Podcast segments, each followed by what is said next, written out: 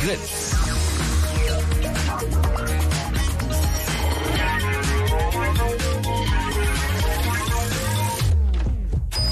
Blue Moon. Die zwei Sprechstunden.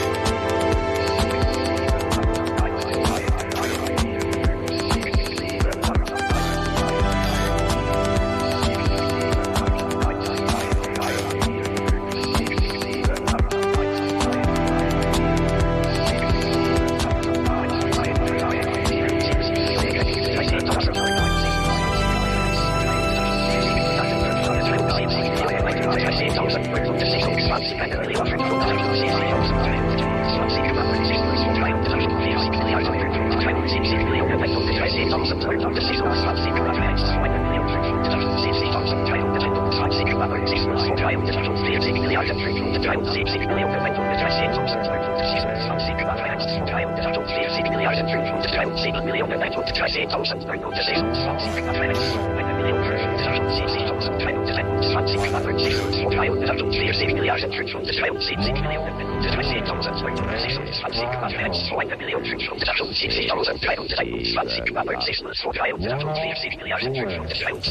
So, letzter Donnerstag im Monat.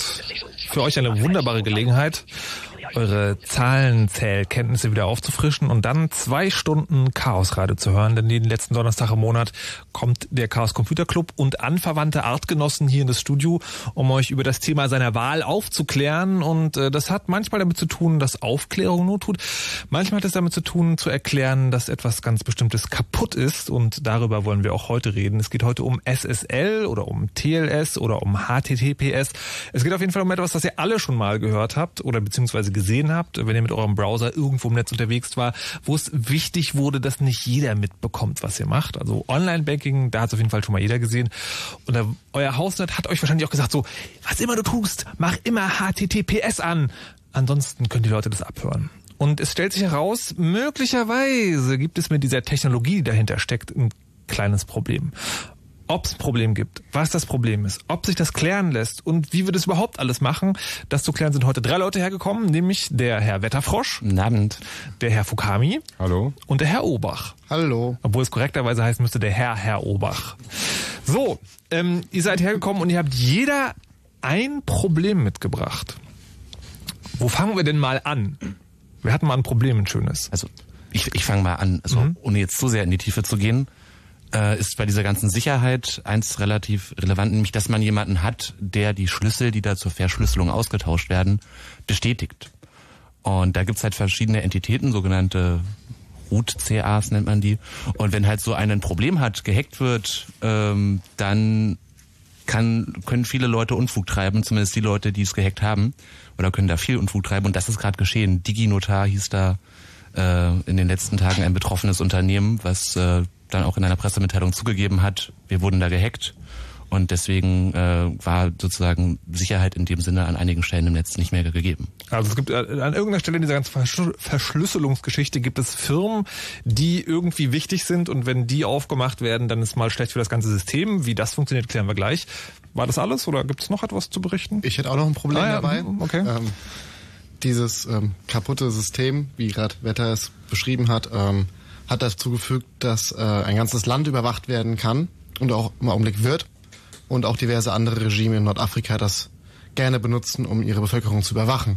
Genau, das sind nicht nur Firmen, die da solche Sachen ausstellen können, sondern mitunter auch Regierungen. Okay, also das, wir halten fest, äh, also eine Firma, die irgendwie wichtig ist, äh, ist kaputt gegangen oder aufgemacht worden.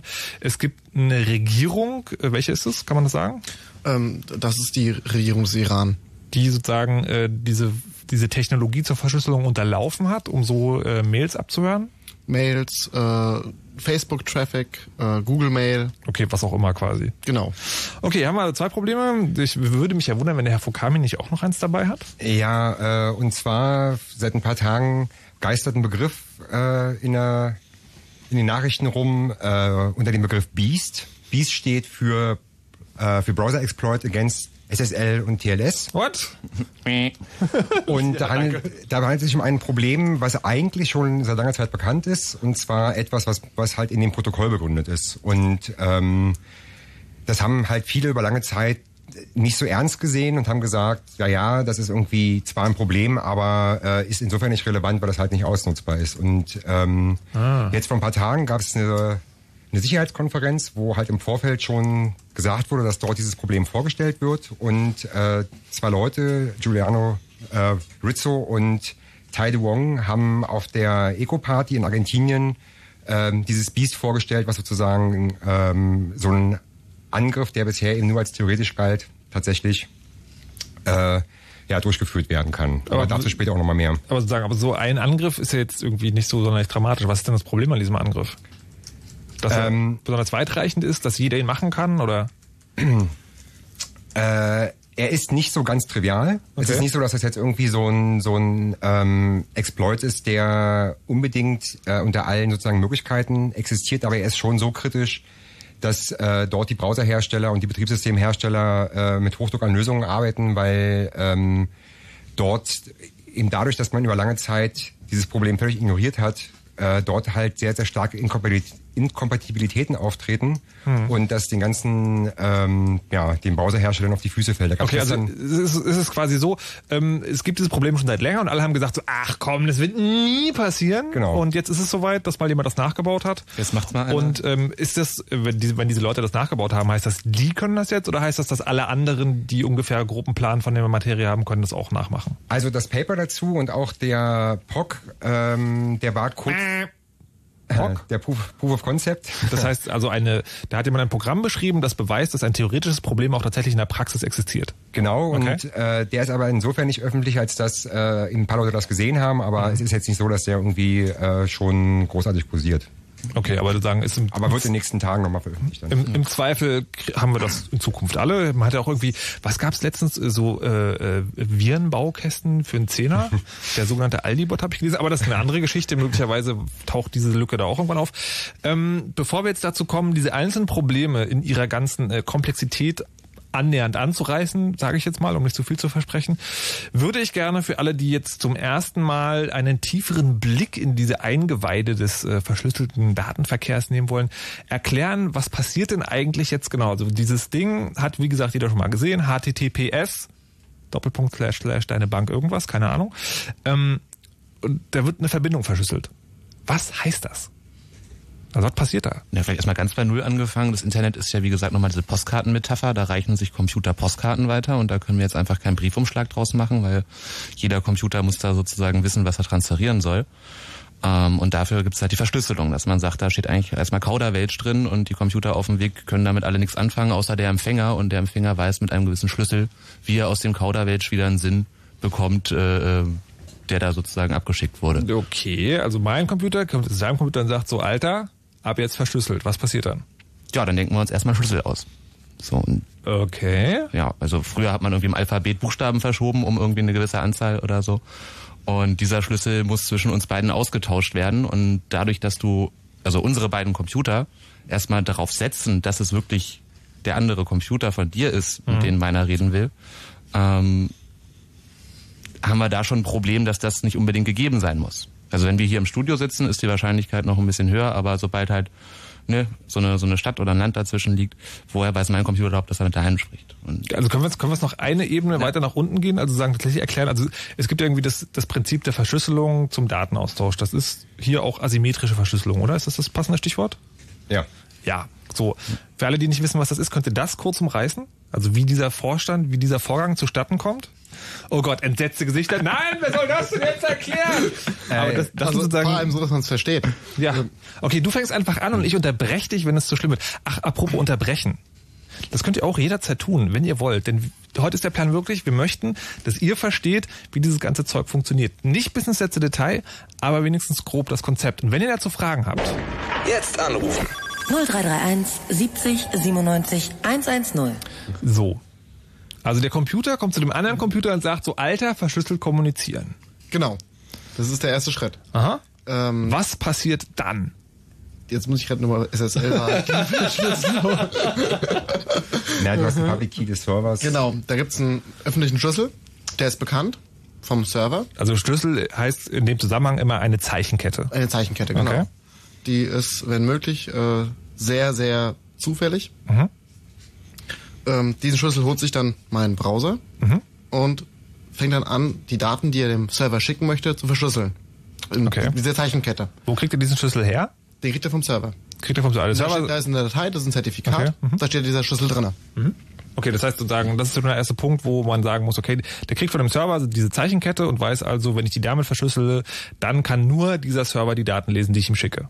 Das ist der Plan dahinter, genau. Okay, das ist der Plan. Wir kommen zu dem Problem dann später. Genau. Das ist der Plan, okay. Das ist der Plan. Ähm, dann verschlüsselt der Browser diese, ähm, Mhm. diese Daten und schickt diese verschlüsselten Daten an den Server Mhm. zusammen mit seinem Schlüssel.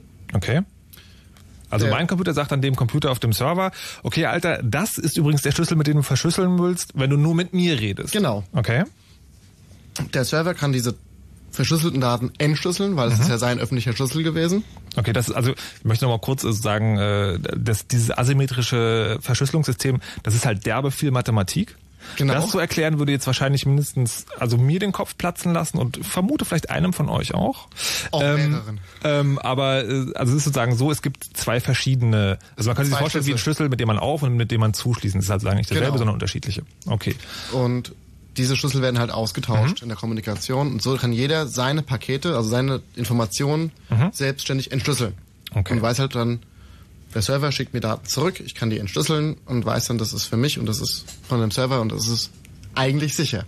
Okay, das, sind das tatsächlich sozusagen dann nur, das sind ja quasi nur zwei Schritte. Also ich sage dem Server, schicke mir, also ich, ich nehme den öffentlichen Schlüssel, schicke da, damit verschlüsselte Daten im Server, sage dem, pass mal auf, das ist mein öffentlicher Schlüssel, dann der zurück und dann ist schon die verschlüsselte Kommunikation. Mehr ist dann nicht. Mehr ist da nicht. Das ist schon um eine Verschlüsselung herzustellen. Ähm, weil äh, das eigentlich Spannende ist ja, dass man ganz am Anfang, wenn man den Schlüssel des anderen noch nicht kennt, ja trotzdem kommunizieren können muss und auch schon vertraulich. Und dort gibt's halt eine Methode, die nennt sich Diffie-Hellman. Und die ist sozusagen äh, für die initiale Kommunikation.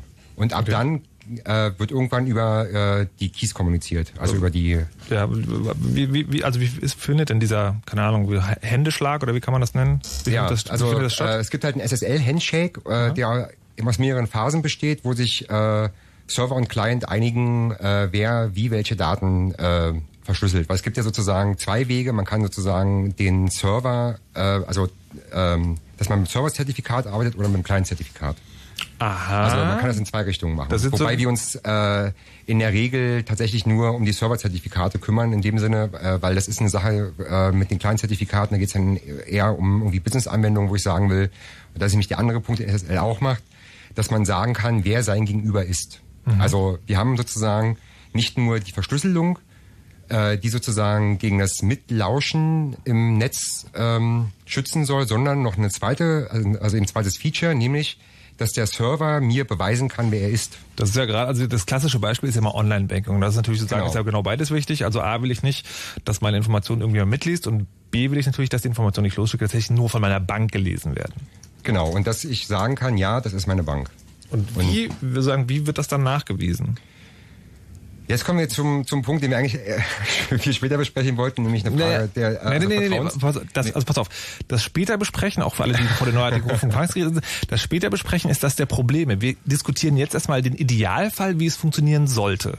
Also im allerbesten Fall sollte es so funktionieren, dass ich, wenn ich äh, Online-Banking einrichte, eigentlich von meiner Bank ein, zum Beispiel einen Brief bekomme, in dem der, der Fingerprint, also sp sprich der äh, so eine so eine Zahl, die mir beweist, dass mein Gegenüber der Server ist, der er vorgibt zu sein. Okay, wenn muss, ich das muss, muss du kurz erklären, was ein Fingerprint ist? ein Fingerprint heißt, das ist halt so eine so eine Zahl, Prüfsumme. Ja, so eine Prüfsumme, genau, die halt ähm, ja, die auch nicht leicht zu fälschen ist und die ähm, mir sagen kann, äh, ich erwarte sozusagen diese Zeichenkette, wenn ich auf die Seite komme. Okay. Also da bin ich ja eben schon so ein bisschen ausgestiegen. Die Frage ist ja eben wirklich, äh, können die beiden äh, Computer sicher sein, dass es wirklich die sind, äh, die Ja. wir jetzt hier miteinander sprechen lassen wollen und nicht einer in der Mitte sitzt.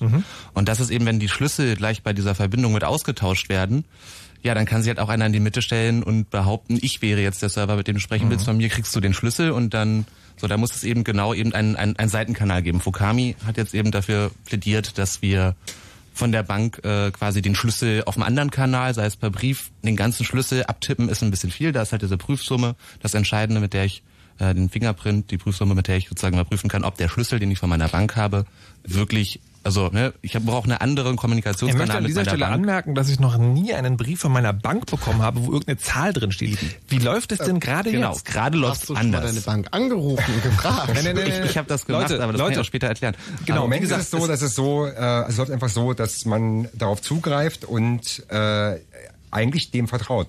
Also eigentlich haben wir da schon so einen Punkt, wo wir gar nicht genau prüfen, ob das die Bank ist, also ob das der Server ist, mit dem wir eigentlich reden. Ja, eigentlich, eigentlich wollten wir jetzt darauf hinaus, dass jetzt ich hier einen Schlüssel bekomme von meiner Bank, sondern weiß ich jetzt noch nicht, ob er wirklich von meiner Bank abgeschickt wurde. Und dafür gibt's sozusagen einen zweiten Schlüsselsatz, nämlich diese äh, Root-CAs. Das sind sozusagen Zertifikate, die in meinem Browser ausgeliefert werden. Da gibt es zum Beispiel dieses DigiNotar, was jetzt pleite ging, da gibt es die Deutsche Telekom drin, da gibt es den Deutschen Bundestag drin. Okay. Die dürfen alle diese öffentlichen Schlüssel sozusagen, also die unterschreiben sie und sagen, jupp, ich, mir wurde jemand vorstellig, der hat sich als Markus Richter ausgewiesen, hatte diesen Schlüssel präsentiert und äh, ich sage hier Kraft meiner Am- Amtes als Deutsche, äh, Deutsche Telekom, jupp, so habe ich das gesehen und habe ein, habe als Deutsche Telekom ein Zertifikat in jedem Browser, was sozusagen diese Unterschrift von mir überprüfen kann.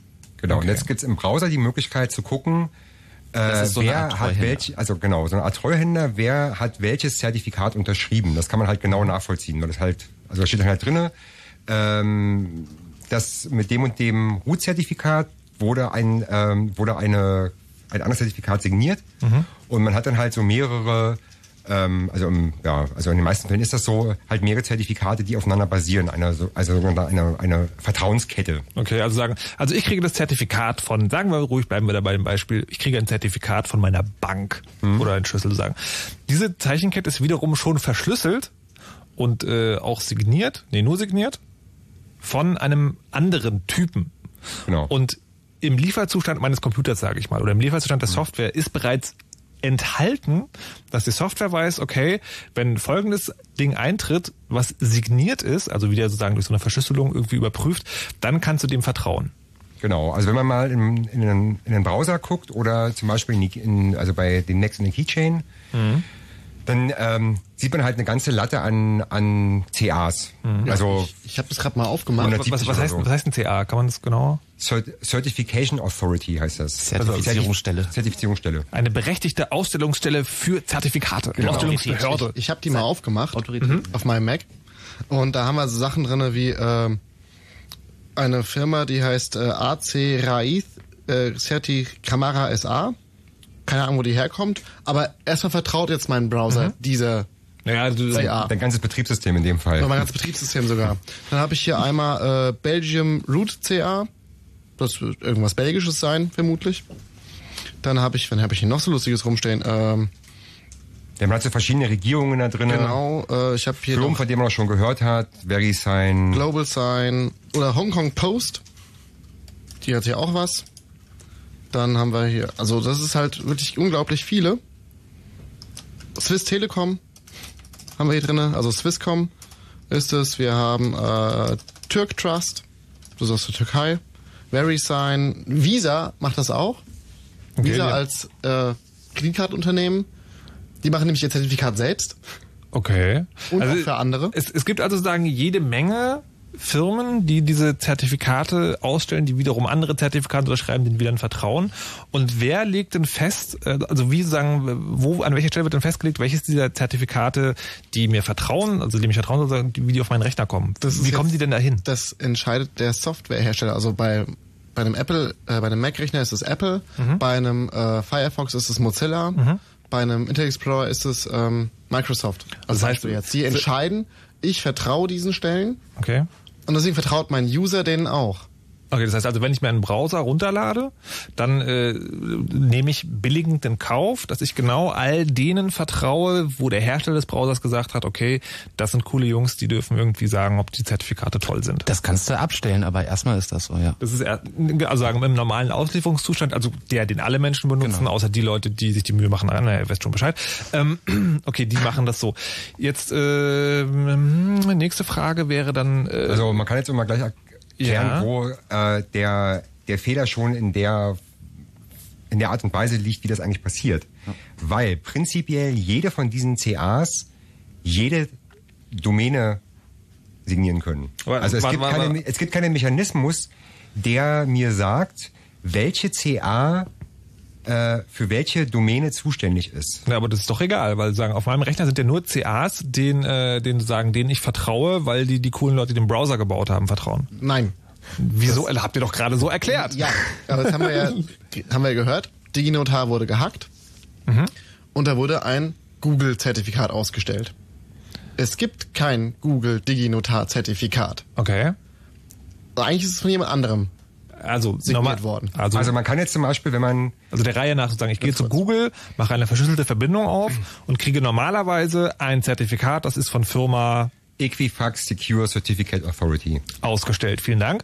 Und äh, jetzt ist jemand bei DigiNotar eingeritten. Das ist auch so eine Stelle, der normalerweise vertraut wurde, muss man an dieser Stelle sagen.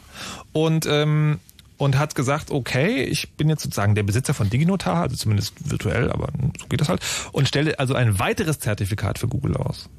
Genau. Okay. So, und da ähm, diese, diese Zertifizierungsstelle in dem Browser als äh, voll vertrauenswürdig markiert ist, Mhm. kommt auch kein Fenster, was hochpoppt und sagt, Achtung, hier ist irgendwas fishy.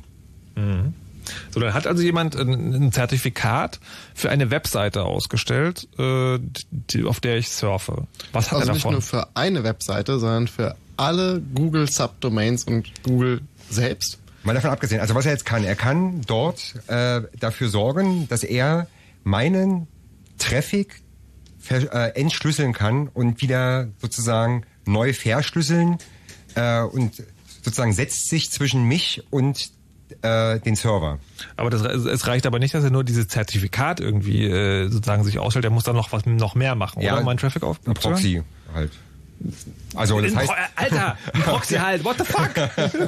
okay, also ähm, es gibt halt die Möglichkeit, dass man dort äh, eben eine Möglichkeit äh, schafft, äh, ja, also einen Dienst zu haben, mhm. äh, der also immer transparent, das heißt unsichtbar für mich als Nutzer, dafür sorgt, dass er entschlüsselt ähm, und das wieder neu verschlüsselt äh, und sozusagen die Kommunikation zwischen ihm und mir kann er mitlesen mhm. und auch die Kommunikation zwischen dem Server und ihm kann er mitlesen und er vermittelt halt zwischen uns beiden sozusagen. Okay, und normalerweise würde das auffallen, weil Normaler, das genau. Zertifikat falsch signiert ist, aber in dem Fall, wo er sozusagen so einen Zertifikatsaussteller gehackt hat, denkt mein Rechner dann so, alter geil, DigiNotar hat das Zertifikat zertifiziert, Gottes Willen.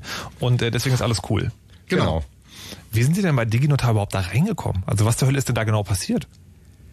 Das weiß ich eigentlich echt. Da schweigen Sie sich aus. Da ist, ja, also, darüber wurde sich ausgeschwiegen.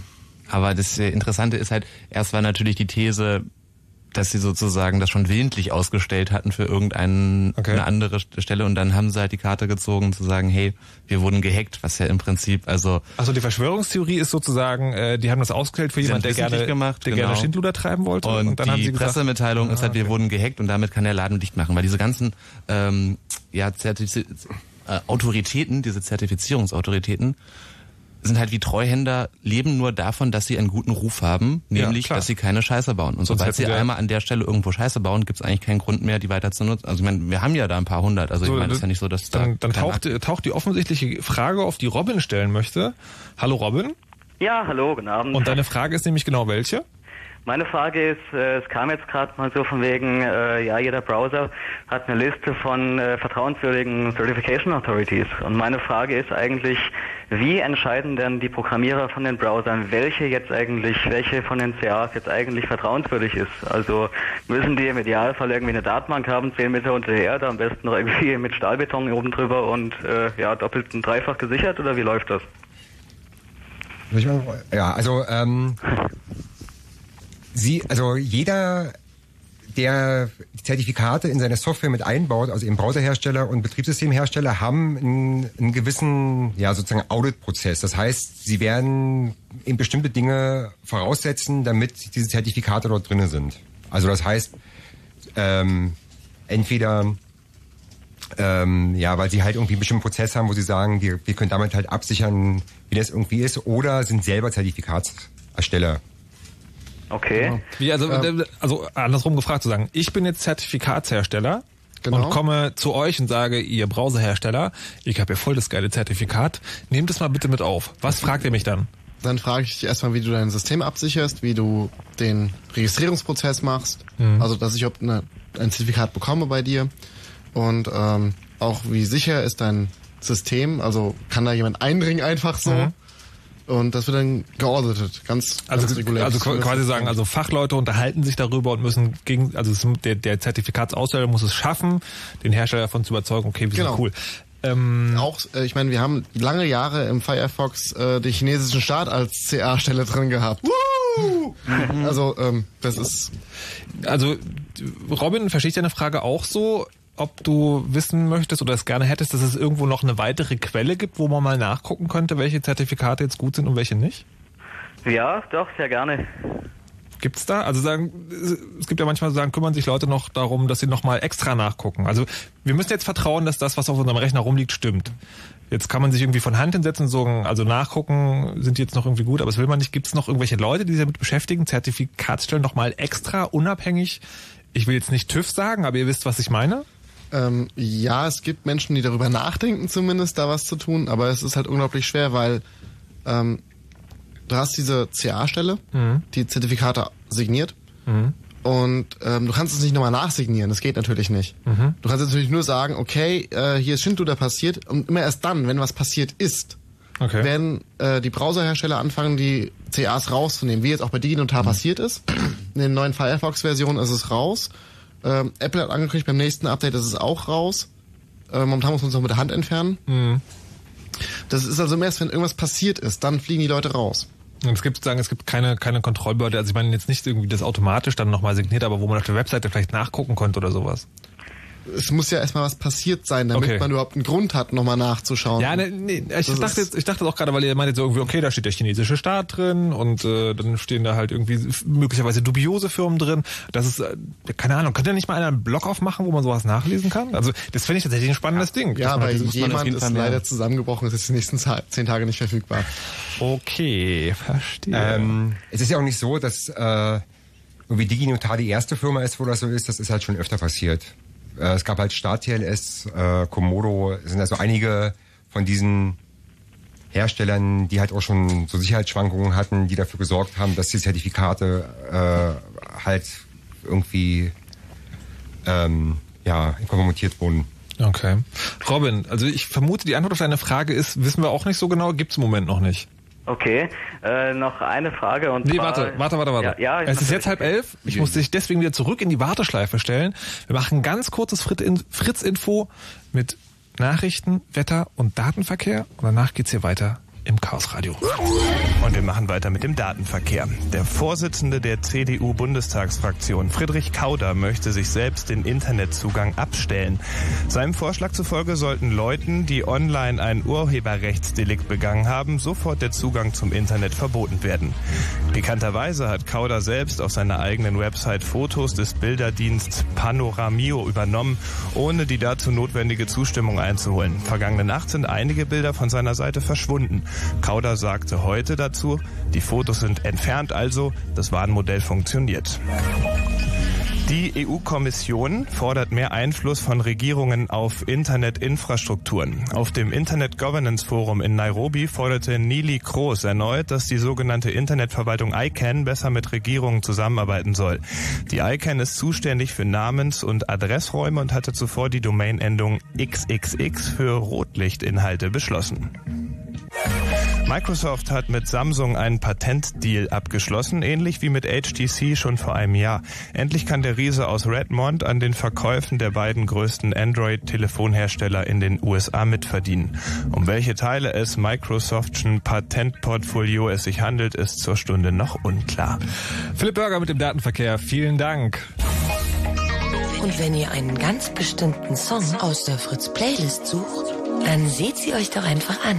Die Playlist auf fritz.de. Fritz.de. Und das Auge hört mit, Mann.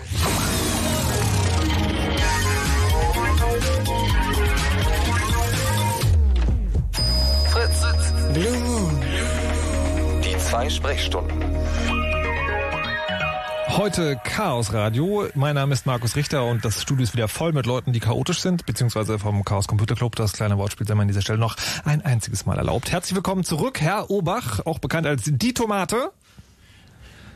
Du musst was sagen. Ach so. Man hört dich im Radio sonst nicht, wenn du nichts sagst. Das ist echt, das ist ja, echt da schwierig. bin ich wieder. Sieht gut aus wie immer. Herr, Herr Fukami Hallo. und Herr Wetterfrosch. Quark. Die drei sind hier angetreten, um äh, herauszustellen, was mit dem Ich würde mal kurz was sagen zu den Meldungen, die wir gerade gehört haben. Da, Ja. äh, da wurde von, von Friedrich Kauder gesprochen, das ist natürlich Siegfried. ähm, aber es gibt noch äh, so eine Sache, die besonders lustig ist. Und zwar, wenn man die, äh, die, ähm, die Erklärung von, von, von Kauder liest, gibt es da einen denkwürdigen Satz drinne. Und zwar, ich zitiere, ich bitte zur Kenntnis zu nehmen, dass die Urheberrechte an den beiden Fotos inzwischen mir zustehen. Wer sich ein bisschen mit Urheberrechten auskennt, äh, der wird verstehen, dass in Deutschland die Übertragung von Urheberrechten nicht möglich ist, sondern nur von Nutzungsrechten. Entschuldigung, wenn der Herr Kauder das so gesagt hat, dann wird das schon stimmen. Er ist Politiker und hat also Ahnung vom Thema. Klar. Gut, hätten wir das auch geklärt. Wer hat eigentlich diese Meldung geschrieben? Ich meine, das mit dem Siegfried und dem Volker, das ging doch schon vor drei Wochen. ah, okay, Wetterfrosch ist schuld. Ah, der hat da so einen Bruder, der ist auch in diesem Parlament. Ja, nee, alles klar, okay, egal. Wir sprechen heute auch eigentlich über SSL, über verschlüsselte Internetverbindungen, haben in der ersten halben Stunde schon versucht, euch noch einmal das grundlegende Konzept hinter der Datenverschlüsselung beim Webbrowsing zu erklären.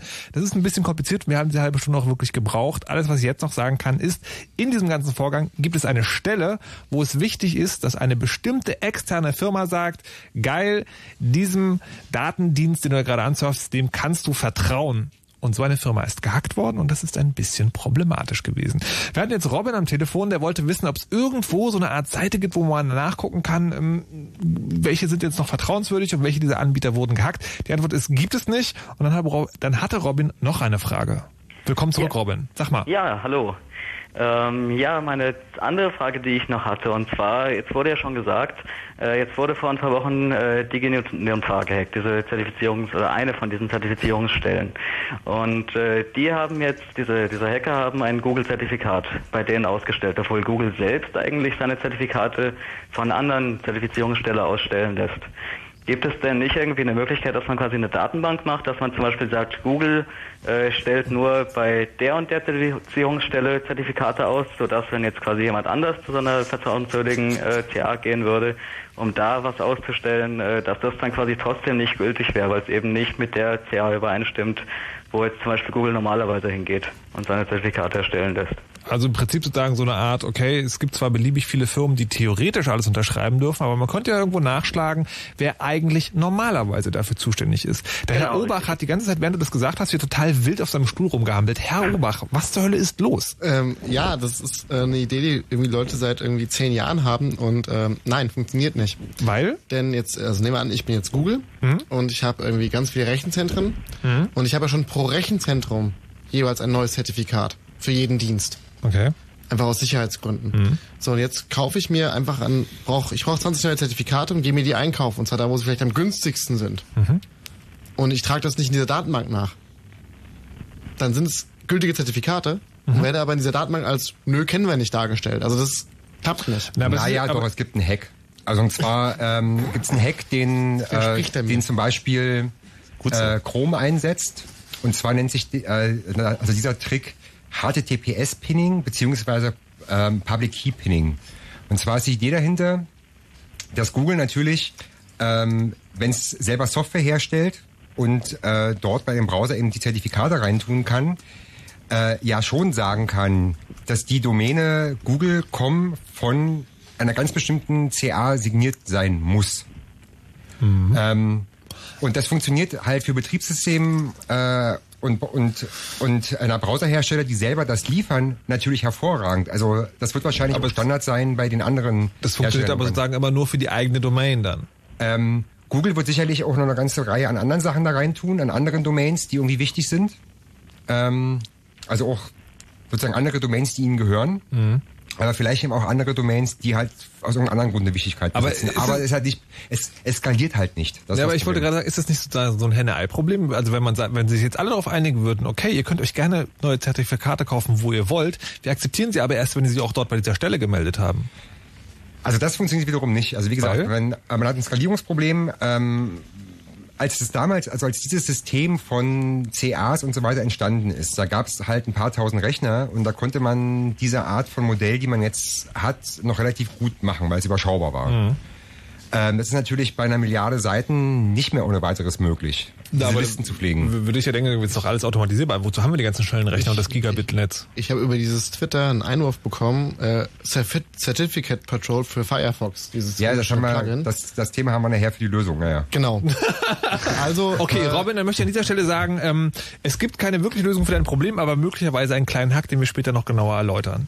Gut, alles klar. Alles Dann klar. Vielen Dank Dann für vielen die Dank und bis später. für die ganze Information. Dankeschön. Bis dann. Tschüss. So, ähm, jetzt haben wir hier noch den Carsten am Telefon. Und der Carsten hat eine Frage an die geneigten Damen und Herren vom Chaos Computer Club, die auch ein Wiki zu dieser Sendung betreiben. Hallo Carsten. Wunderschönen guten Abend. Was ist denn da deine Frage? Ja. Ah, sehr schön. Ja, ist, die Leitung war gerade ein bisschen wackelig.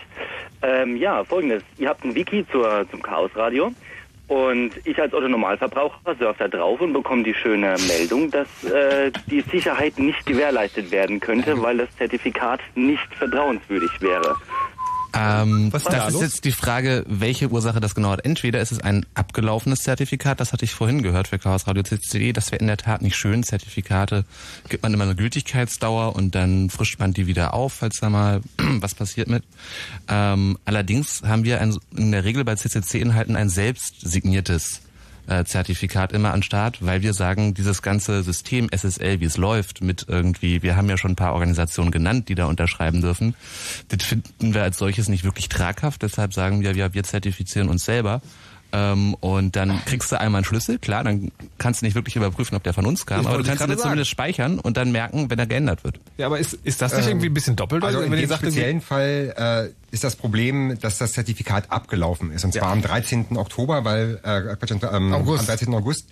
Äh, weil eine Sache, die man halt macht, ist, die, diese, diese Zertifikate sind nicht endlos gültig, Mhm. sondern haben halt eine, ein Verfallsdatum. Das heißt, das hat er jetzt überschritten und weil, weil der Chaos Computer Club das Chaos auch deswegen im Namen trägt, weil Verpeiler und Nerdtum gut zusammengeht, hat sich einfach noch niemand drum gekümmert? genau. Ja, Namenswahrung. Ah, Okay, okay, okay, alles klar.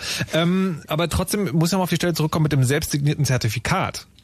Das scheint ja schon so, also so wie ihr das gerade erklärt habt, ist es ja so, normalerweise mein Rechner fragt den anderen Rechner, zeigt man dein Zertifikat, dann sagt er hier, das ist das Zertifikat, das ist unterschrieben von der vertrauenswürdigen Stelle. Ihr sagt jetzt, vertrauenswürdige Stelle ist Quatsch, wir signieren das selber. Jetzt müsstet ihr aber irgendwie sozusagen dann doch mit, also woher weiß ich denn dann, dass ihr die vertrauenswürdige Stelle tatsächlich seid, also dass ihr das? Vertrauenswürdige Stelle ist Quatsch, ist natürlich ein bisschen kurz gedacht, aber sozusagen das System, wie es jetzt rundherum funktioniert, ist halt so nicht wirklich tragbar. In der Tat sollte man vielleicht als Chaos Computer Club doch auch so eine Zertifizierungsstelle sein und vielleicht seine eigenen Schlüssel und die, die Schlüssel der Hauptzertifikate von uns, die ja jeder auch in seinem Browser reinladen können, mit der Datenschleuder vielleicht veröffentlichen und dann dafür sagen, hier äh, stehen die Zahlen mit Gewähr, nicht so wie Lottozahlen und wenn er die auch in eurem Browser wiederfindet, dann könnt ihr sagen, ihr habt ein besonderes Vertrauensverhältnis, viel größer als der Telekom mit dem Chaos Computer Club. Könnte man mal ausprobieren. Das wäre so eine Idee. Ich meine, klar, also wie, wie wir gerade merken, es gibt immer da viele, viele Ansätze und Gedanken, die man auch schon vor Jahren hatte, die nicht wirklich verfolgt werden, bis es einem um die Ohren fliegt. Und ich meine, davon lebt ja diese Sendung auch gerade so ein bisschen. So, äh, jetzt, jetzt würde ich äh, Carsten auch eine zweite Frage, wo ich Carsten vorwarnen möchte. Möglicherweise sagen wir gleich, das ist an dieser Stelle so kompliziert, das weiß ich nicht genau, aber stellen kannst du sich auf jeden Fall erstmal.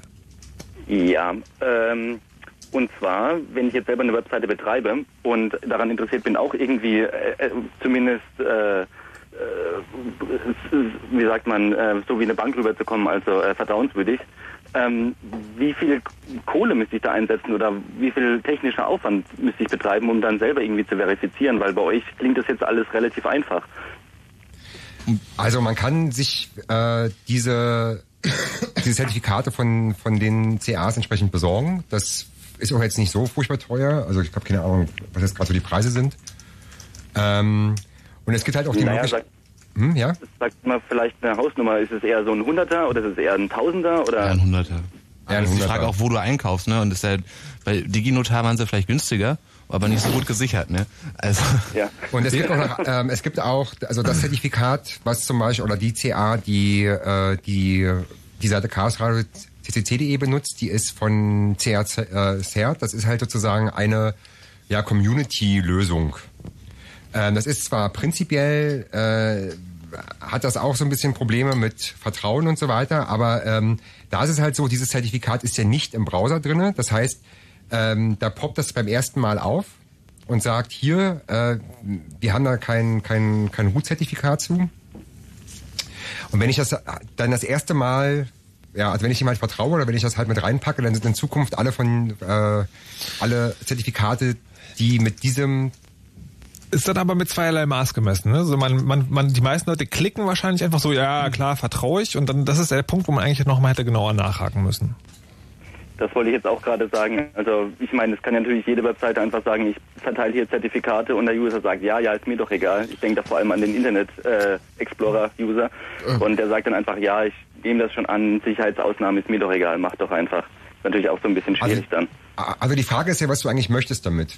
Ähm, wenn du äh, irgendwie HTTPS benutzt aus dem Grund, weil du vermeiden willst, dass jemand, der im selben Netzwerk ist, mitliest. Also zum Beispiel, wenn du irgendwie über WLAN im, im Netz bist, im, also keine Ahnung, irgendwie im, im, äh, im Internetcafé oder in der Uni, dann ist es im Prinzip ja vollkommen egal, äh, ob äh, da so ein, so, ein, so ein Fenster aufpoppt oder nicht, weil da geht's nur darum, dass verschlüsselt ist. Naja, aber in dem Moment, wo ich dieses Fenster aufpoppe und ich es bestätige, ist es möglicherweise einer im selben Netzwerk gewesen, Genau. gerade man in the Middle spielt. Wenn ich also, ja, das kann passieren, aber ich also habe ja die Meldung, die sagt mir ja, äh, was dort äh, eben der Fehler ist. Ja. Wenn der Fehler äh, so ist, dass ich ihn verstehe und sagen kann, okay, ich verstehe, warum jetzt dieses Fenster aufpoppt und ich verstehe, es ist aus dem Grund, weil dieses Root-Zertifikat nicht in meinem Browser ist, ähm, dann ist das okay. Also dann muss das nicht, nicht zwangsläufig ein Angriff sein. Problematisch wird. Naja, muss nicht zwangsweise, aber du kannst auch an der Stelle nicht nachweisen, dass es keiner ist, oder? Ja. Das kannst du aber, äh, wenn kein Fenster aufpoppt, auch nicht sagen. Man braucht immer diesen Seitenkanal eigentlich. Ne? Also Genau. das ist das, was diese Zertifizierungsstellen probieren auszugleichen, was halt so dubios funktioniert. Aber ansonsten wäre eigentlich der klassische Fall wirklich auf einem anderen Medium. Also, Also Seiten- rufe ich dich an, wenn ich mit deinem Computer, Also also eigentlich Computer mit deinem Computer. Und da würde ich gerne noch einen einwerfen aus dem Chat. Die Sparkasse hat wohl in der Tat, die Berliner Sparkasse, ihre Fingerprints, diese Prüfsummen, von denen wir vorhin sprachen, mal per Post geschickt, als die sich geändert haben an ihre Leute. Also wussten natürlich wahrscheinlich die meisten der Empfänger auch nichts damit anzufangen. Aber Oh in der nein, Tat, mein Kontostand hatte Buchstaben in der Summe. genau. Okay, also sagen, das, dieser Seitenkanal, da müssen wir ja nochmal genauer drüber sprechen, äh, was ist und wie man das macht. Carsten, äh, ich, wenn dir eine zweite Frage darum geht, sagen, wie einfach ist es, die eigene Webseite sozusagen äh, über SSL erreichbar zu machen, dann kann ich nur sagen, ich habe das mehrfach schon irgendwie nachgeguckt, wenn man das einfach kaufen will, ohne sozusagen sich selber da Finger anzulegen. Es bewegt sich tatsächlich so in diesem 100er-Bereich für ein Jahr. Ja, das geht ja wirklich, ne? Naja, muss man sich auch leisten wollen, aber dann sozusagen geht es. Ja, fürs Hobby wäre es natürlich zu viel. Aber gut, Alles klar. Dann viel Spaß Dann noch. Tschüss. Tschüss.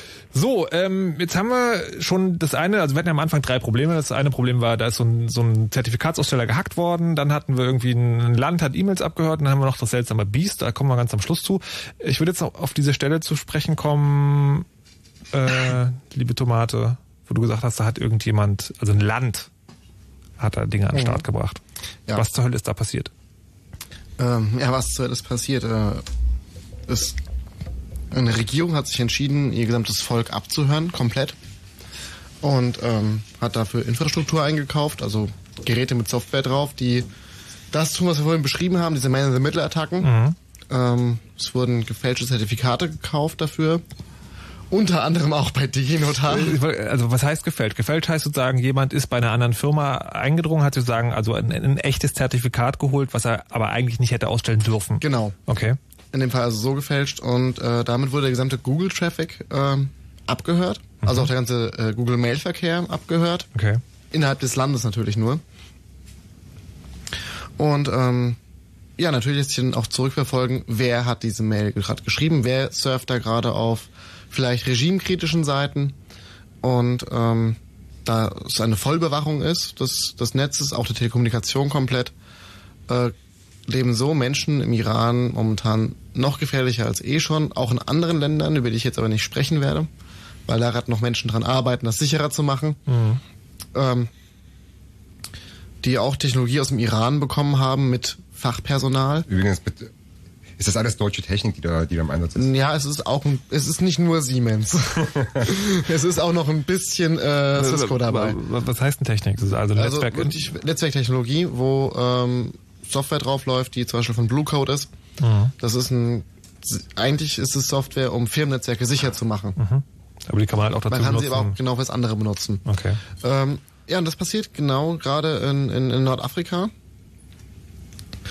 Und das ist natürlich ähm, ganz, ganz ähm, krass gefährlich, was da gerade passiert, weil einfach die Menschen, die davon ausgehen, weil wir ihnen jahrelang erzählt haben, benutzt SSL, Ja.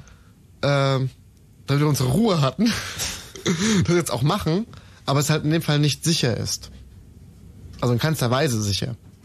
Ist das, und ist Sie sagen, diese, diese, das Nichtvorhandensein dieser Sicherheit, ist das jetzt auch eine Ausprägung dieses Problems mit den, äh, mit diesen Zertifikatsausstellern, die gehackt wurden, oder ist das nochmal eine neue Dimension? Das ist einerseits einmal das äh, Problem natürlich gehackte Zertifikatsausstellung, so wurde das Google-Zertifikat gefälscht, aber auch, dass ähm, andere Dinge mit Zertifikaten passieren können, die ich jetzt leider auch im Radio nicht sagen kann, was genau das ist, aber es gibt Technologien, um Rohzertifikate sehr gut zu fälschen, dass Browser sie als richtig anerkennen und somit Zertifikatsketten zu fälschen. Also da, da, da reden wir dann nicht mehr davon, dass irgendwo jemand bei einem Zertifikatsaussteller einbricht und sich quasi ein echtes ausstellt, sondern dass man tatsächlich eine Fälschung anfertigt.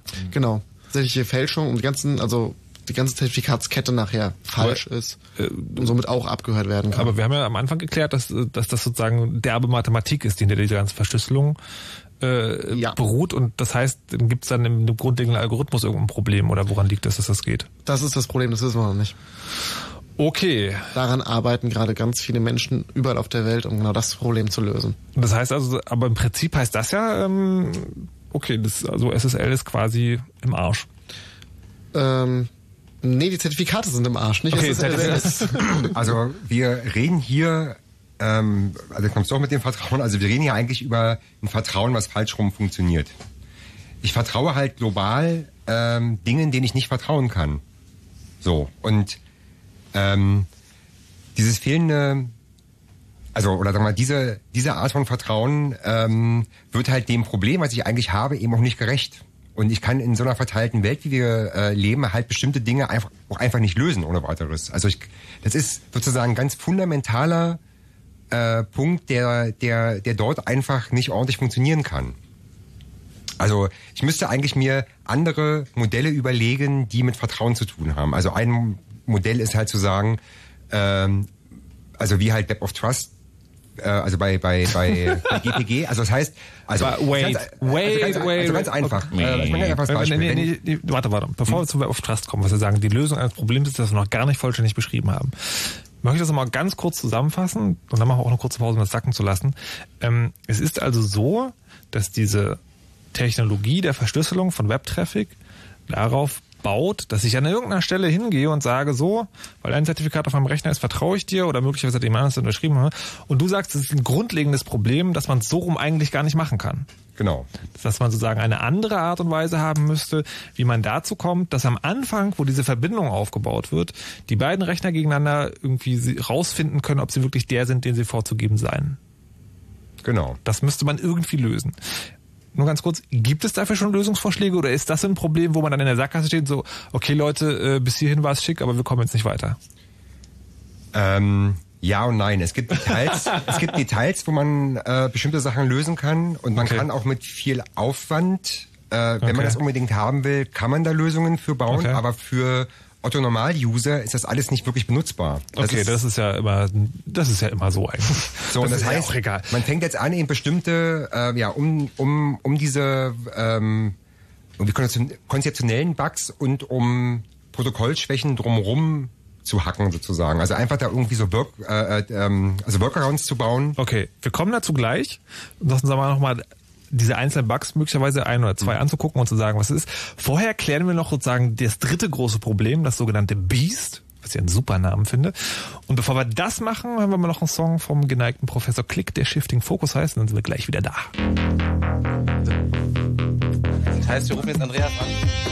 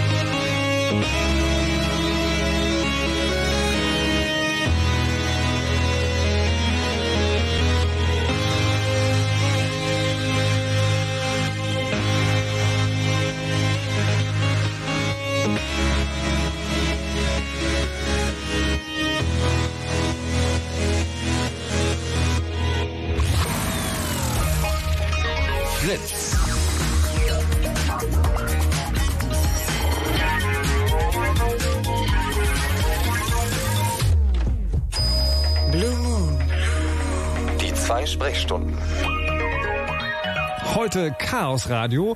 Zu Gast sind zumindest theoretisch drei Leute. Momentan sieht es ein bisschen anders aus. Die haben sich während der Musik verkrümelt und machen jetzt, keine Ahnung, wilde Dinge. Vielleicht hacken sie unser Netzwerk oder so. Aber immerhin, einer von den dreien, nämlich der Fukami, ist noch hier. Hallo und willkommen zurück. Hallo. Wir wollten ja diese, diese, diese kurze Unterbrechung eh, eh benutzen, um bevor wir auf das SSL und die verschlüsselten Webkommunikationen wieder zu sprechen kommen, um damit ihr ein bisschen Platz habt, um zu erzählen, was der Club so in nächster Zeit anzustehen hat. Bitte schön.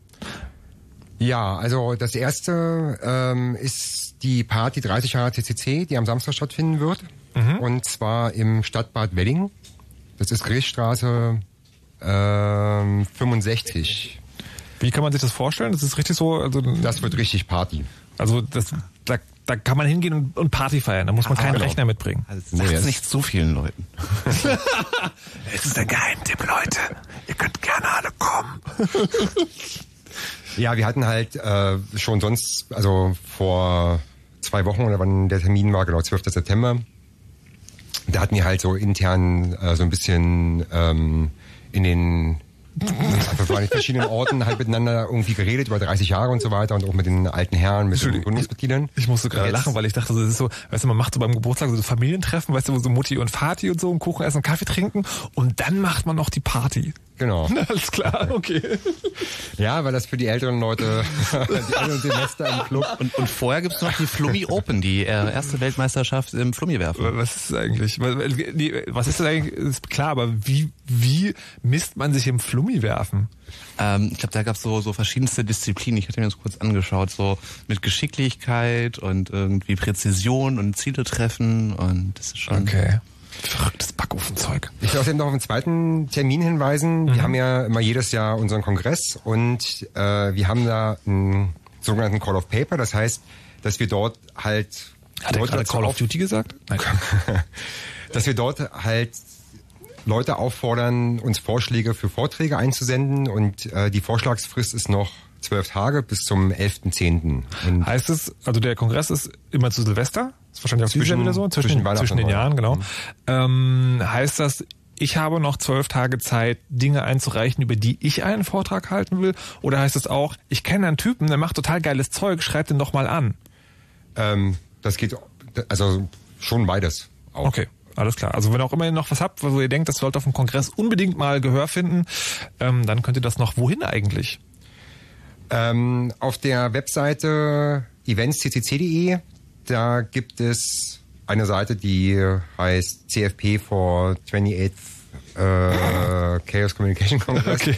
Das können wir vielleicht irgendwo einfach mal hinpacken. Also, also auf eventsccc.de Da ist das zumindest sich- verlinkt und dann gibt es halt unseren Pentabarf, das ist unser Submission-System für Vorträge. Das ist total sicher übrigens. Ähm, das ist eine andere Geschichte. Wir können jetzt mal zum eigentlichen Thema des Blue Moons zurückkommen und das ist äh, hier im Chaos Radio die verschlüsselte Webkommunikation. Wir haben jetzt schon geklärt, wie die im groben, groben Konzept funktioniert. Wir haben auch geklärt, dass es ein Problem damit gibt, dass unsere Rechner miteinander kommunizieren und das nicht nur direkt tun, sondern von der dritten Seite quasi ausgestellt kriegen, ja, was du machst, ist gerade super und wenn man die Seite angreift, hat man eigentlich das ganze System in der Hand. Wir haben auch gerade von Herrn Urbach gehört, dass es, äh, dass es ausgenutzt wurde, dass dieses System so angreifbar ist, weil der Iran tatsächlich irgendwie fast die ganze Webkommunikation einfach mal abgehört hat und damit alles mitkriegt, auch was halt angeblich verschlüsselt ist. Und jetzt habt ihr am Anfang der Sendung äh, ja auch gesagt, es gibt noch jetzt sowas, das gerade im Umlauf ist, das ist Beast, also eine Sicherheitslücke für verschlüsselte Kommunikation, die schon seit Jahren existiert, wo jetzt aber zum ersten Mal das jemand sozusagen praktisch umgesetzt hat. Und als ich davon gefragt habe, wer erklärt das von euch? Habt ihr alle große Augen bekommen und habt dann den Telefonjoker gezogen. Sehe ich das richtig? Ja. Okay. Der Telefonjoker ist heute Abend Andreas Bog. Einen schönen guten Abend. Einen schönen guten Abend. So, Beast, äh, wir haben vorhin schon gehört, das ist ähm, eine Abkürzung für, was war es nochmal? Oh, das habe ich schon wieder vergessen. Der Fukami weiß es, Ähm, der hat das doch noch vor sich. Sekunde, ich habe es mir aufgeschrieben. Äh, Browser Exploit against SSL TLS. Ah ja. Ah. So, Andreas, Ja. was zur Hölle? Ähm, Also ich muss dazu sagen, dass das ja noch nicht im Detail veröffentlicht ist. Das heißt, was existiert, sind Andeutungen, auf welchen Schwachstellen das beruht. Und ähm, ich kann mir ungefähr zusammenreimen, wie es funktioniert. Ich habe mit anderen Leuten drüber geredet, die auch sich mit Krypto auskennen, die sind derselben Meinung. Ich könnte es noch nicht ganz programmieren, aber zumindest habe ich das grundlegende Prinzip verstanden. Okay. Und zwar handelt es sich um einen Chosen Plaintext Attack, mit dem der ähm, Initialization Vector vorhergesagt werden kann durch das Erreichen eines Fix Points im CBC. Ja, schön. Und jetzt nochmal. Ja, also äh, das, das, das Nerd-Bullshit-Bingo geht heute ganz klar an Herrn Bug. Vielen Dank dafür. Ähm, ich finde es ja super, dass normalerweise bin ich ja in der Sendung der, der irgendwie so eher keinen Plan hat und nachfragt. Äh, jetzt haben die anderen drei auch gerade alle so Augen bekommen. Kann ich habe das schon verstanden. Also Ja, ja. Erklär, Erklär doch mal. Er, erklär doch mal. Und Andreas korrigiert. Super Idee. Ja, komm, Fabi. glaube, das geht schnell, wenn ich das erkläre. ja, ja, das. Okay, aber, aber aber, ja, ich glaube auch, dass es schnell geht, wenn du es erklärst. Aber kannst du es so erklären, dass ich es auch verstehe? Danke. Ich gebe mir Mühe. Okay. Also, ähm, wir fangen mal bei ganz vorne an. Ja? Okay. Äh, Verschlüsselung. Es gibt äh, zwei verschiedene Verschlüsselungsverfahren, wenn man ähm, so Daten verschlüsseln will. Ein sogenannte Stream-Cipher, wo Byte für Byte verschlüsselt wird, und sogenannte Block-Cipher, wo immer so 8 oder 16 Byte auf einmal verschlüsselt werden. Üblicherweise für eine Verbindung per SSL oder TLS äh, wird sowas wie AES verwendet, was ein Block-Cipher ist mit 16 Byte Blockgröße. Also ich will nur sagen, um es kurz noch ein bisschen klarer zu machen, es geht um kleinere oder größere Datenmengen, die am Stück verschlüsselt werden. Genau, genau. Okay? Und man nimmt da die größeren Datenmengen. Und ähm, wenn man das jetzt so blockweise macht, hat man das Problem, dass wenn ähm, du zweimal dasselbe verschlüsselst, immer dieselben 16 Byte rauskommen. Weil also dieselben 16 Byte werden immer zu denselben 16 Byte verschlüsselt. Das heißt, man sieht an dem Verschlüsselten, man kann Muster wiedererkennen. Deswegen wird etwas gemacht, das nennt sich Cipher-Block-Chaining. Da wird der letzte verschlüsselte Block genommen und in den neuen verschlüsselten Block mit reingerechnet. Sodass, wenn du zweimal dasselbe verschlüsselst, was anderes rauskommt, weil es wurde ja in dem Block vorher was anderes gesendet und es wird mit reingerechnet und es setzt sich fort von Block zu Block zu Block zu Block. Dann hast du sagen, keine zwei gleichen Blöcke, es sei denn, du machst immer die gleichen, du schickst mehrfach die gleichen Blöcke hintereinander. Ähm, genau, also man bekommt nie denselben Block raus, weil immer der, das von dem davor mit reingerechnet wird. So der Trick. Und jetzt gibt es dagegen aber einen Angriff dafür zu sorgen, dass doch wieder etwas rauskommt, was man kennt. Und das ist ein sogenannter Chosen Plaintext Attack. In der Praxis läuft also dieser Beast-Angriff darauf hinaus, dass ein kleines Stückchen JavaScript in meinem Browser sitzt und zu dem Server, zu dem ich eine verschlüsselte Verbindung habe, Daten sendet. Und zwar sendet der immer das Gleiche. Jetzt ändert sich das zwar von Block zu Block zu Block, aber wenn du vielleicht früher in der Schule mal gelangweilt mit deinem Taschenrechner rumgespielt hast, irgendwas eingegeben hast, dann immer ist gleich gedrückt, dann kommen da verschiedene Zahlen raus und wenn man lang genug drückt, kommt immer wieder dieselbe Zahl raus. Das nennt man einen Fixpunkt dieser Funktion. Und nur hat dieses Cipher-Block-Chaining auch einen Fixpunkt. Also wenn man das bloß lang genug macht, kommen irgendwann immer wieder dieselben Werte raus. Und das, was aus dem Block davor in den nächsten rein verschlüsselt wird, wird damit vorhersagbar. Jetzt so meine Theorie. In der verschlüsselten Verbindung von meinem Browser zum Server, das ist ja HTTP mit Keep Alive. Das heißt, ich schicke einen HTTP-Request hin, kriege Daten zurück. Schicke einen HTTP-Request hin, kriege Daten zurück. In dem HTTP-Request überträgt der Nutzer seinen Cookie für die Webseite zu dem gesicherten Server. Das JavaScript kann jetzt dadurch, dass es irgendwelche Abfragen auch zu diesem Server generiert, da Daten einfügen. Das heißt, die schicken da Daten, ganz viel, immer dasselbe und dasselbe, bis ein Wert rauskommt, der vorhersagbar wird immer gleich. Und dann hören sie auf zu senden. Und dann klickt der User nochmal und schickt seinen Cookie. Das ist dann auch wieder CBC verschlüsselt, aber der initiale Wert, der mit reingerechnet wird, der sogenannte Initialization Vector, den hat jetzt der Angreifer kontrolliert, dadurch, dass er diese Chosen Plaintext Attacke gemacht hat. Okay. Das heißt, er kann jetzt die verschlüsselten Daten nehmen und wenn er es schafft, in seiner verschlüsselten Verbindung zum Server, äh, und das ist das Detail, was ich noch nicht ganz verstanden habe, auch zu demselben Wert zu kommen, dann kann er einfach meine verschlüsselten Daten senden, ohne dass er sie entschlüsseln können muss und mein Cookie landet beim Server in seiner Verbindung. Und was hat das, was hat der dann davon, dass mein Cookie bei ihm ist? Also beziehungsweise beim Server ist? Der Cookie ähm, repräsentiert die Nutzerrechte. Also wenn man sich auf einer Seite einloggt, dann bekommt man einen Cookie zurück und man weist sich als der eingeloggte Nutzer aus, dadurch, dass man das Cookie zurückgibt. Das heißt, dadurch kann die laufende Session des Users übernommen werden. Das heißt, das ist, das ist wie diese äh, Firesheep-Attacke, nur sozusagen inkompliziert. Nur unkompliziert, weil das Cookie halt verschlüsselt ist und man muss halt ringsrum so ein bisschen Mumbo-Jumbo machen, damit man Okay. diesen verschlüsselten Block über eine sogenannte Replay-Attacke, also Einspielen eines verschlüsselten Blockes, den man eigentlich gar nicht entschlüsseln kann, Okay, warte mal. Ich, ich versuche mal zusammenzufassen, was du gesagt hast in Worten, die ich verstehe. Und du sagst, ob es richtig war. Also, Und sozusagen nur grob, ja, nur das grobe Konzept. Also, ich habe eine verschlüsselte Verbindung aufgebaut zu einem Server, den ich dann letztendlich sagen, zu dem ich die Kommunikation abhören will. Ich schicke dem immer dasselbe, immer dasselbe, immer dasselbe, immer dasselbe, bis ich voraussagen kann, was als nächstes die Verschlüsselung tun wird. Genau. Dann nehme ich das Cookie des Users, das er da gerade hinschicken will und das schon verschlüsselt ist, schicke es aber sozusagen von mir aus dahin und dann denkt der Server, alles klar, ich bin der eigentliche User. So funktioniert das. Cool. Ne? Total abgefahren. Und, und wie kann man das jetzt lösen? Also ich meine, du sagst am Anfang, da gibt's zwei Verfahren. Nee, warte, warte, warte, aber warte, halt, halt, bevor wir das lösen, würde mich noch interessieren, dieser JavaScript, Mhm. der musste, wenn ich es richtig verstanden habe, auf dem Rechner des Users sitzen. Genau. Wie kommt der da hin? Den muss man ihm unterschieben. Äh, heißt unterschieben, äh, dass es reicht, sagen, ich sage, guck mal, User, hier gibt's Nacktbilder von Heino.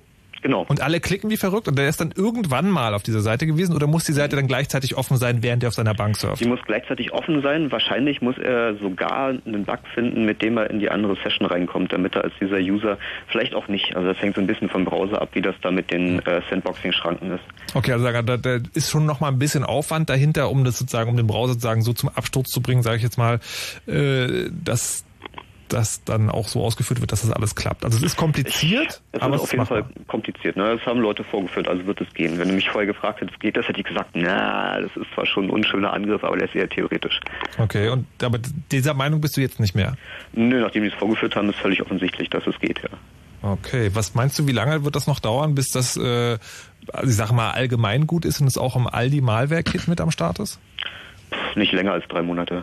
Puh, äh, okay, äh, was machen wir dann? Also ich meine, das ist ja ein bisschen unschön. Also das Problem ist bekannt, also äh, schon seit längerem bekannt, dass es eine Schwachstelle dieses Cipher-Feedback-Modes ist und ähm, TLS 1.1 und TLS 1.2, also den neueren Versionen dieses Verschlüsselungsprotokolls, haben sie sich was ausgedacht. Ich weiß jetzt nicht, ich habe es ehrlich gesagt nicht nachgeguckt, was sie getan haben. Mhm. Was man zum Beispiel tun könnte, ist Counter-Mode verwenden, also sozusagen eine Zahl immer hoch zu zählen und die als Initialisierungsvektor für die Verschlüsselung zu nehmen, statt dem äh, verschlüsselten Block davor. Also es, es geht immer wieder darum, dass die Informationen, die ich übertrage, sich nicht gleichen. Und ich muss auf irgendeine Art und Weise dafür sorgen, dass die immer unterschiedlich sind. Genau, so ein Okay. Counter tut das total problemlos. Mhm, okay. Und das ist sagen, es gibt also schon diese neuen Versionen dieser Verschlüsselung, aber die hat noch keiner benutzt, oder wie? Das ist das Problem. Also die Infrastruktur da draußen äh, spricht zu 90 Prozent nur ähm, TLS 1.0.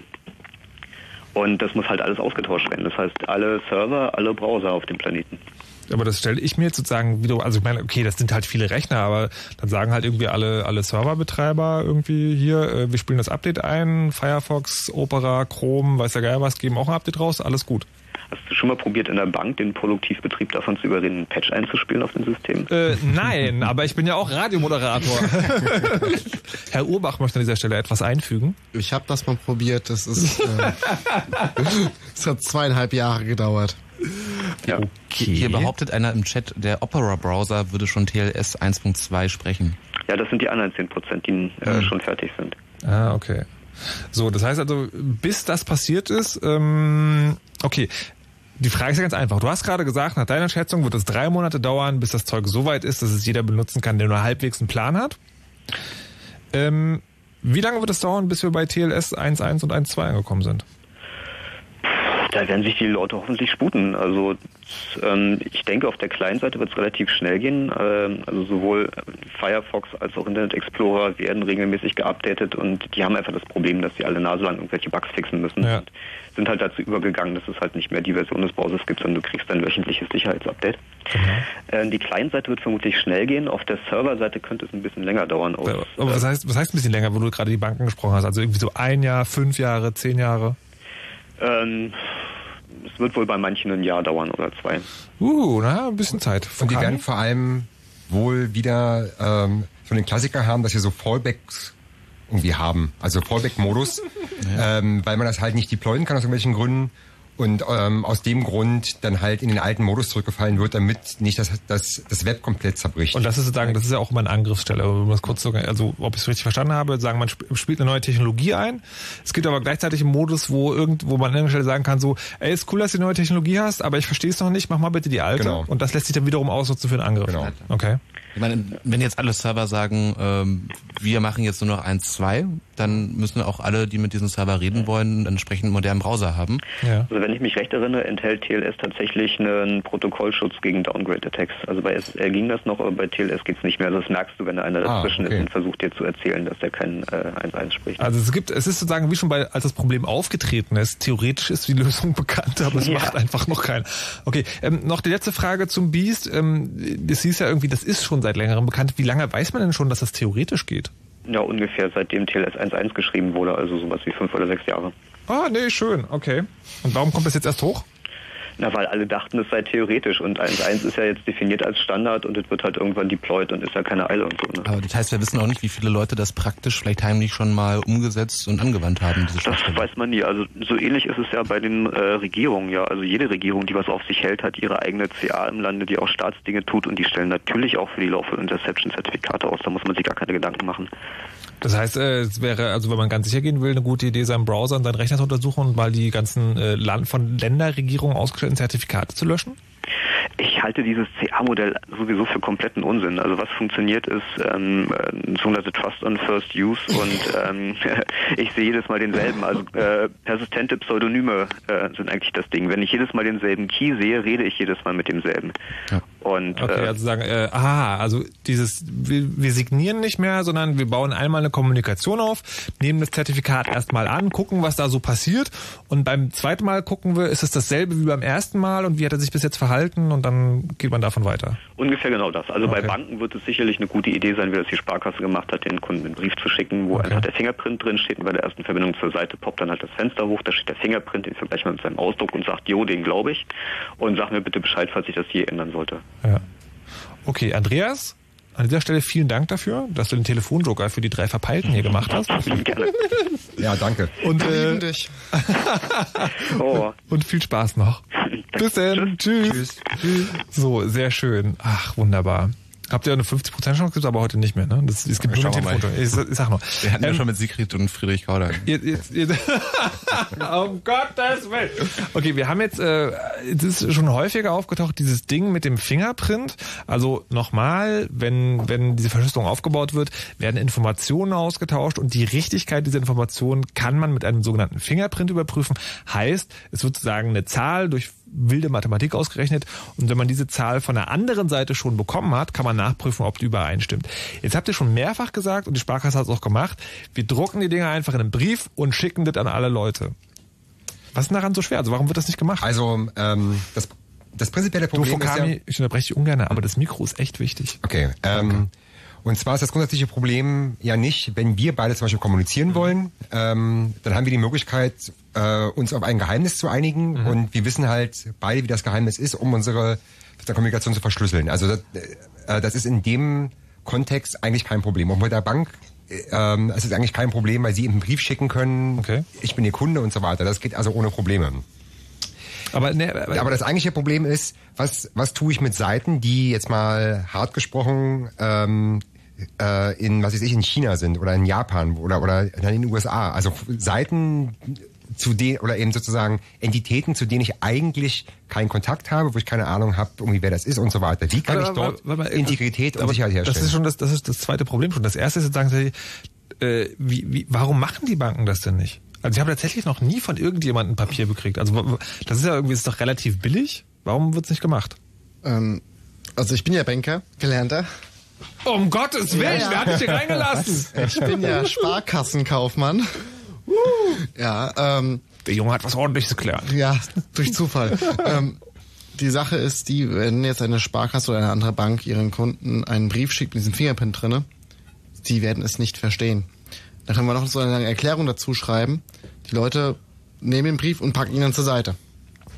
Und wenn Ja, ihn aber- nie wieder auspacken, also die paar wenigen, die es tun werden, äh, das sind die, die es eh schon verstanden haben. Und das Problem liegt viel weiter vorgelagert schon. Nee, aber warte das ist mal. einfach rausgeschmissenes Ko- Geld für die Banken. Okay, also, also, also zwei Fragen dazu. Also A, könnte man es ja durchaus sozusagen einfach so bauen, also softwaremäßig zu sagen, dass, es, dass das Ding abgefragt wird.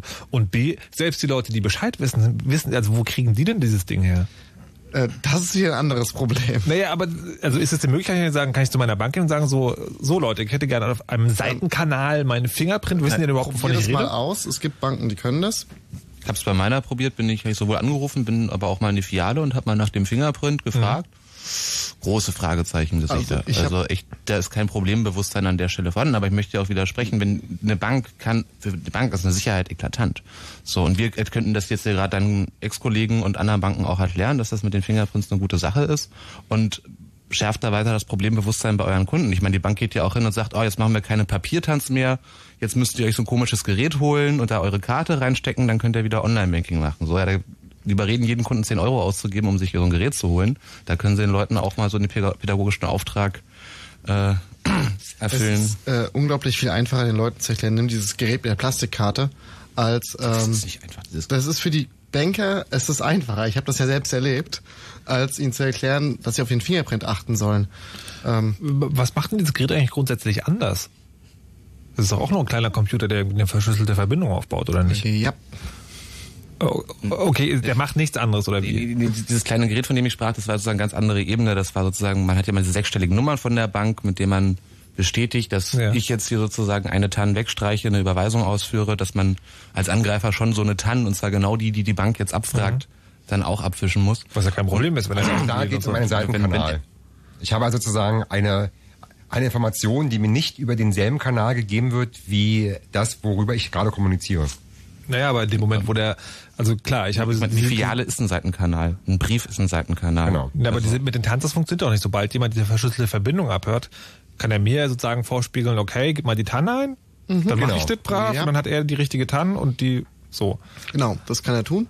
Ähm, ich habe übrigens damals den Fingerprint bekommen, als ich dann bei der, als, als Banker bei der Sparkasse Informatik angerufen habe und nach zweieinhalb Stunden äh, Warteschleifen und Nachfragen habe ich den Fingerprints bekommen. Okay, also das ist für die Banken ist es tatsächlich anscheinend einfach billiger, die Ausfälle in Kauf zu nehmen, die es ja möglicherweise dadurch gibt, ähm, und das sozusagen nicht zu kommunizieren. Ja, zumal auch einfach die Information für die, selbst für eine Bank nicht leicht zu bekommen ist. Sie haben Dienstleister, die Portale betreiben. Zum Beispiel bei den Sparkassen war es damals die Sparkasseninformatik, die gibt es so nicht mehr. Und da jemanden zu erwischen, der einem das sagen kann, ist unglaublich schwer. Versuch mal von Google die Fingerprints zu bekommen oder von Facebook oder von anderen großen Unternehmen die Fingerprints für, ihr, für ihre verschlüsselten Seiten. Das ist ein Riesenakt, das zu bekommen. Jetzt haben wir also sagen, zumindest für so große Sachen, die bekannt sind, äh, dass die also eigentlich eine Lösung, nämlich äh, gebt uns die Fingerprint über einen anderen Kanal, also ruft uns an, schreibt uns Briefe, weiß der Geil was. Ähm, jetzt hast Fokami, du hast jetzt gerade sozusagen noch das andere Problem, nämlich möglicherweise möchte ich ja manchmal auch mit Leuten Informationen verschlüsselt austauschen, die aber jetzt nicht in der Nähe sind im Sinne von erreichbar über einen anderen Kanal. Was ist denn da der Lösungsvorschlag? Also eigentlich gibt's nicht wirklich eine Lösung. Es gibt nur eine Möglichkeit, die ähm, ja, oder es gibt halt sozusagen mehrere Ansätze, bestimmte Teilprobleme zu lösen. Also ein Ansatz ist zum Beispiel zu sagen, also nehmen wir ein Szenario äh, wie im Iran, wo ich sage, oder okay, Iran ist vielleicht ein bisschen zu groß, aber ähm, also irgendwas, wo ich, wo ich sage, ähm, ich habe ein Zertifikat, was ich prüfen will. Und ähm, ich vertraue, oder aber ich will erstmal sozusagen dem nicht blind vertrauen, sondern möchte gerne äh, noch eine andere Möglichkeit haben, äh, zu gucken, ob das vertrauenswürdig ist. Dann, äh, da gibt es einen Ansatz, äh, der ähm, mit Conversions nennt sich das, ähm, so eine Art ja, so Crowd, Crowdsourcing betreibt. Also sprich, ähm, man hat mehrere Services, die alle dieselbe Anfrage stellen und als Antwort eben sozusagen ihre, also die Antwort zurückgeben, die sie bekommen haben. Und jetzt kann man ähm, anhand dessen sehen, ob sie alle dasselbe sehen. Das ist die eine Möglichkeit. Die andere Möglichkeit, wie das die IFF jetzt gerade machen will. mit halt, darf, darf ich kurz bei der schon mal anfangen? Also im Prinzip ist, ist die Idee dahinter, äh, ich frage die verschlüsselte Verbindung zu einem Server an. Der schickt mir ein Genau. Zertifikat, ich weiß nicht genau, ob das stimmt oder nicht, aber gleichzeitig fragen noch zehn andere Leute an. Genau. Und äh, ich gehe davon aus zu sagen, wenn jemand angegriffen wird, ist es nur einer oder zwei vielleicht. Genau, sozusagen? also wenn, also weil wir über Netzwerke reden, das heißt, ähm, es gibt mehrere Wege, die zu dem Server führen. Und äh, da könnte er irgendwo in diesem Netzwerk sein. Wenn er zum Beispiel in meinem Netzwerk äh, ähm, ist äh, und in den anderen Netzwerken nicht, dann können die anderen genau sagen, hier, wir sind ein anderes Zertifikat. Das heißt, deins muss irgendwie kaputt sein. Oder, auf jeden Fall ist irgendwas komisch so. Genau, und das funktioniert halt in vielen, vielen Situationen, auch nicht in allen. Also Ja. es gibt Situationen, wo das halt nicht funktioniert. Aber, aber das würde sagen, aber das würde zum Beispiel dieses irgendwie ein, äh, eine bestimmte Zertifikatsstelle wurde gehackt. Das könnte man damit auffangen, weil sie sagen, alle anderen sagen so, okay, ich habe hier von Equinox irgendwas, ein Zertifikat, du hast eins von Diginotar, das ist komisch. Genau. Ähm, Okay, was ist der, was ist der Punkt, wo es nicht funktioniert? Der, ähm, es funktioniert genau dann nicht, wenn zum Beispiel ähm, ich über lang, also vorher noch nie gesehen habe, ob es dieses Zertifikat auch irgendwo anders gibt. Das heißt, wenn, also jetzt im Extremfall, wenn jemand in dem Rechenzentrum, wo der Server ist, dort halt die Verbindung kontrolliert und er sozusagen, also jeder, der darauf zugreift, immer dasselbe Zertifikat sieht. Mhm. Okay. Und es gibt noch einen weiteren Fall, wo es nicht funktioniert, wenn zum Beispiel ein Anbieter, ähm, der mehrere Serverfarmen hat, in den verschiedenen Rechenzentren verschiedene Zertifikate von verschiedenen CAs verwendet. Ich bekomme unter Umständen immer ein anderes Zertifikat als derjenige, der in England sitzt oder in Brasilien. Genau. Und zwar immer.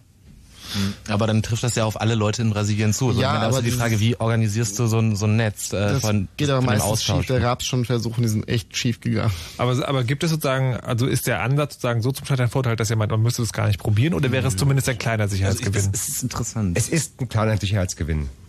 Ähm, eine, andere, eine andere Möglichkeit, äh, die es noch gibt, ähm, das wollte ich gerade ansetzen, das ist die Idee des IFF, zu sagen, man macht einfach eine Art Okay, Monitoring. Du, du weißt, du weißt, wenn du zum ersten Mal was sagst, was keiner versteht, musst du erklären. Was ist der IFF?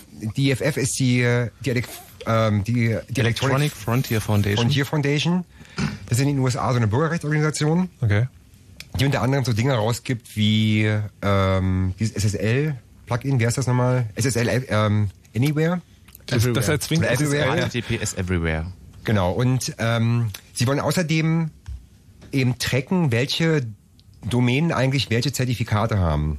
Äh, weil man dann in dem Augenblick halt sieht, wenn sich irgendwas ändert und kann eben entsprechend ja, sagen, hier Achtung, das Zertifikat äh, ist halt irgendwie anders.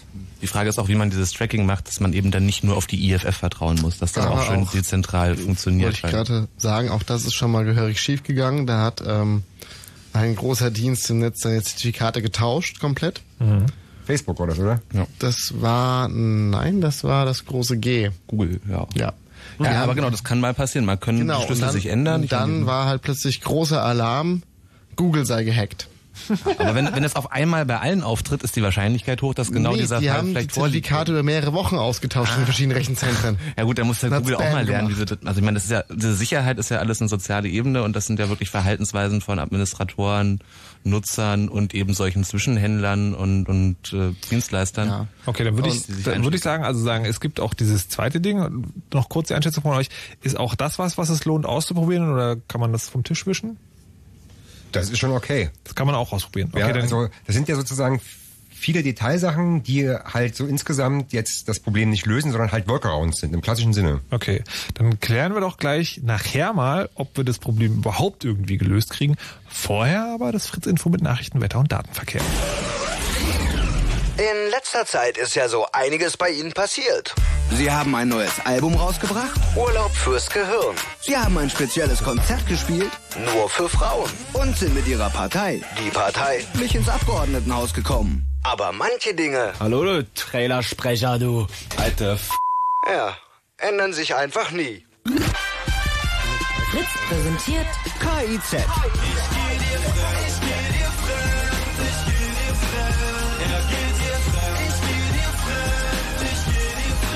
KIZ live in Berlin. Freitag, 2. Dezember. in der Columbia Halle. Solange es noch Karten gibt, gibt's Karten auch bei Fritz im Netz.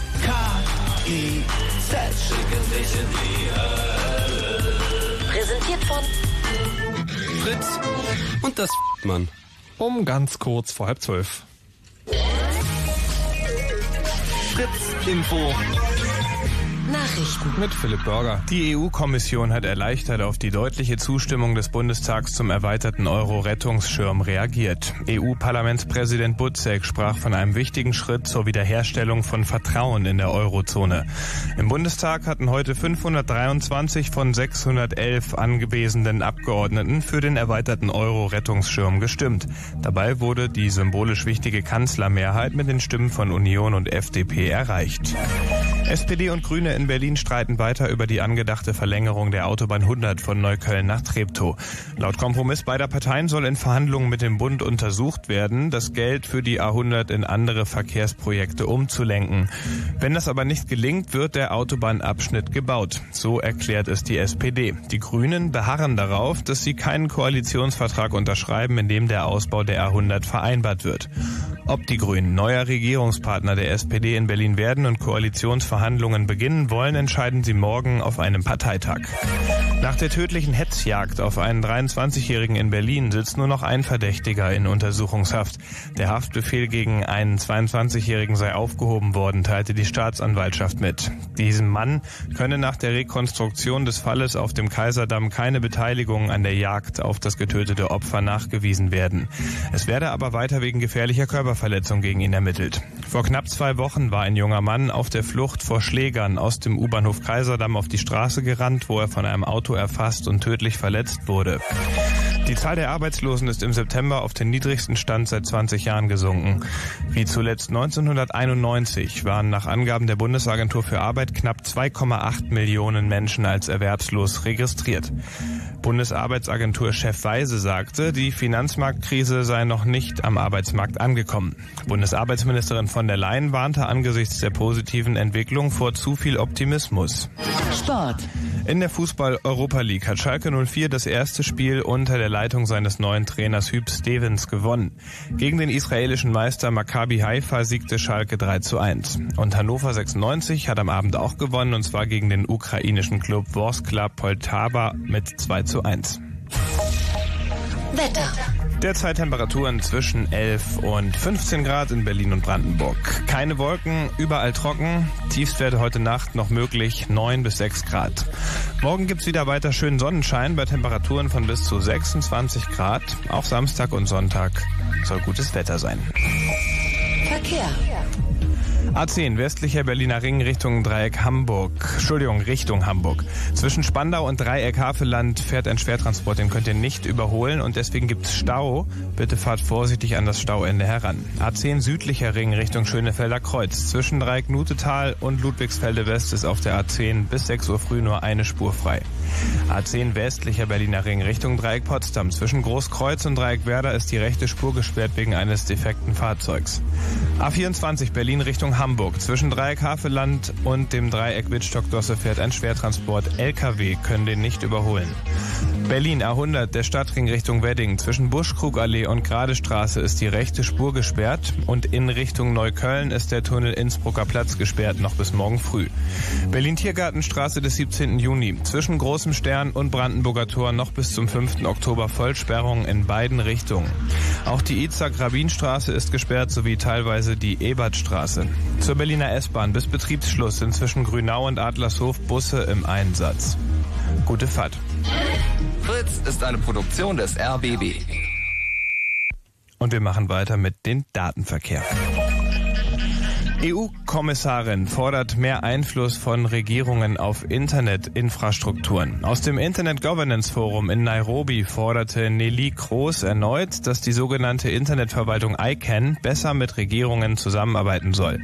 Die ICANN ist zuständig für Namens- und Adressräume und hatte zuvor die Domain-Endung .xxx für Rotlichtinhalte beschlossen. Microsoft hat mit Samsung einen Patentdeal abgeschlossen, ähnlich wie mit HTC schon vor einem Jahr. Endlich kann der Riese aus Redmond an den Verkäufen der beiden größten Android-Telefonhersteller in den USA mitverdienen. Um welche Teile es des Microsoftschen Patentportfolio es sich handelt, ist zur Stunde noch unklar. Und Nordafrika. Bei Verwendung von Internet ist hier besondere Vorsicht geboten, denn der Datenverkehr wird durch Überwachungstechnologie stark eingeschränkt.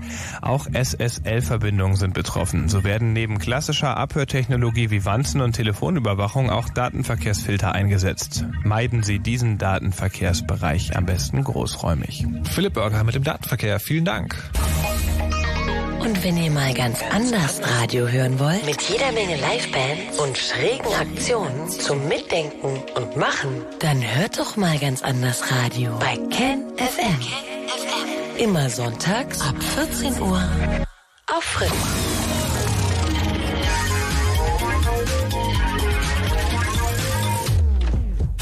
Fritz. Blue Moon. Die zwei Sprechstunden.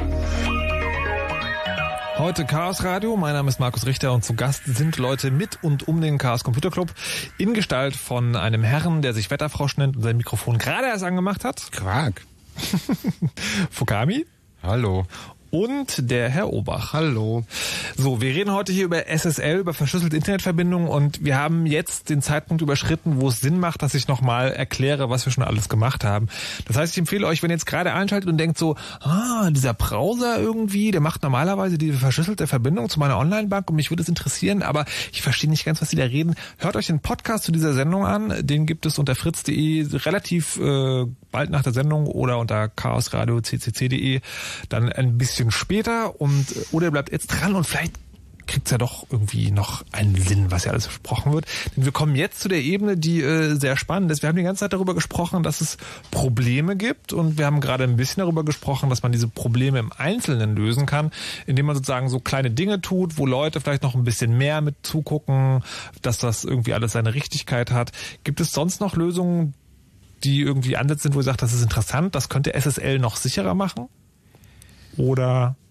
Also äh, wir hatten noch eine Sache schon äh, angesprochen und das wurde auch vorhin schon mal erwähnt mit, ähm, im Kontext mit einem Plugin und zwar HTTPS beziehungsweise Public Key Pinning. Die Idee dahinter ist, wenn ich das erste Mal zu einer Seite komme äh, und sage, äh, das ist die Domain, die ich auch haben will, vertraue dann dem Zertifikat und tracke nur noch, ob es Änderungen gibt. Mhm. Okay, das sagen, dann klammert man das Problem aus, wie ich beim ersten Mal feststelle, ob es die richtige Seite ist. Aber ich kann zumindest feststellen, ob sich dann irgendwas ändert. Und ich kann natürlich als Betriebssystem- oder Softwarehersteller, der, der dort die hm, Verbindung selbst kontrolliert, ja fest hinterlegen, welches, welche CA für welche Domäne zuständig ist. Das heißt, mhm. ich kann dort bestimmten Angriffen einfach aus dem Weg gehen, weil ich immer sagen kann, ich weiß, was ich hier äh, dazu erwarten habe. Okay, also das heißt für für also für für Google, für Apple, für Microsoft äh, und so sind das halt auf jeden Fall gangbare Wege, um zumindest ähm, diese Art der Kommunikation abzusichern. Und das würde das Problem komplett klären, oder? Das klärt es für bestimmte Sachen. Okay. Also für sozusagen Updates. Das wäre eine Sache, die ja schon wichtig ist. Wenn ich sage, ich okay, will zum Beispiel ähm, CRs rausschmeißen, die halt nicht vertrauenswürdig sind oder die gehackt wurden, äh, dann habe ich immer einen Kanal, über den ich das machen kann, wo ich sicher sein kann, dass dort halt tatsächlich die, die Daten rübergehen, ähm, die ja. Da stellt ist, ist quasi der Google-Browser fest, dass diese Aussage nur von Google getätigt werden darf. Genau, das ist auch übrigens so der Grund, warum es überhaupt im Iran aufgefallen ist, weil Google, äh, weil, weil Chrome tatsächlich äh, dieses, dieses HTTPS-Pinning hat und dort festgestellt hat, na huch, hier wird irgendwie ein anderes Zertifikat ähm, benutzt als das, was eigentlich in dem Browser fest hinterlegt ist. Und da hat dann jemand gesagt, okay, hat sich das genau angeguckt und hat geguckt, wie denn eigentlich die CA und diese ganze Trust Chain eigentlich aussieht. Jetzt hast du gerade irgendwie Updates erwähnt, spielt, also für die Leute, die das vielleicht noch gar nicht wissen, spielt bei Software-Update, also die sich die meisten Programme automatisch aus dem Netz ziehen, spielt ja dieses SSL oder diese verschlüsselte Verbindung auch eine Rolle? Wir haben ja schon mal gesagt, dass es ja nicht nur um Verschlüsselung geht, sondern auch in, um Integrität. Das heißt, dass man ähm, auf der anderen Seite den Server hat, den man halt auch wirklich haben will. Mhm. Stell dir vor, jeder kann behaupten, du müsstest jetzt mal deinen Firefox updaten. Am besten hier, gleich mhm. sofort von mir. Mhm. Und dann jule ich dir alles in deinem Firefox unter, was ich an deinem Computer okay, also, anstellen will. Das, das heißt, äh, sagen, das ist ein weiteres Feld, wo das, wo das eine wichtige Rolle spielt. Also wir haben nicht nur die Verbindung beim Websurfen, sondern auch, wenn unsere Programme sich Updates laden, mhm. ist es auch wichtig. Was gibt's noch für Felder? Bei Mails. Bei Mails? Beim also zum Beispiel E-Mail-Zugang, hier POP3, SMTP sind da die Schlagwörter, die man als Protokolle benutzt, um Oder seine E-Mails mit Mail-Programmen abzurufen. Da kann man auch sagen, ich möchte eine gesicherte Verbindung mit meinem Mail-Server, was zu empfehlen ist. Dann sind zumindest die E-Mails auf dem Weg von meinem Computer zu meinem Mail-Server, nicht darüber hinaus zu den anderen verschlüsselt. Und das funktioniert auch mit SSL. Und da ist, haben wir natürlich genau dieselben Probleme, wie wir jetzt schon erwartet okay. haben. Und nicht wir haben auch Java zum Beispiel oder oder IRC über SSL. Also das ist schon eine sehr, sehr, sehr fundamentale irgendwie Technik. Also sehr viel in diesem Netz, ähm, also an, an irgendwie Traffic, der verschlüsselt ist, nutzt SSL. Okay. Herr Obach hat ja, nicht zu vergessen die ganzen äh, Webmail-Programme. Also äh, bekannt hier natürlich GMX, äh, äh, ähm, Web.de und wie sie alle heißen. Mhm. Gibt es natürlich auch noch im Ausland verschiedene Dienste. Auch die funktionieren mit SSL. Genau, also es gibt sozusagen das Zwangs-SSL, sozusagen, wenn eine Website dich dazu zwingt, die Verschlüsselung zu nutzen, das tut deine Bank, klar, weil die sagt irgendwie hier pf, unverschlüsselt einloggen, geht mal gar nicht.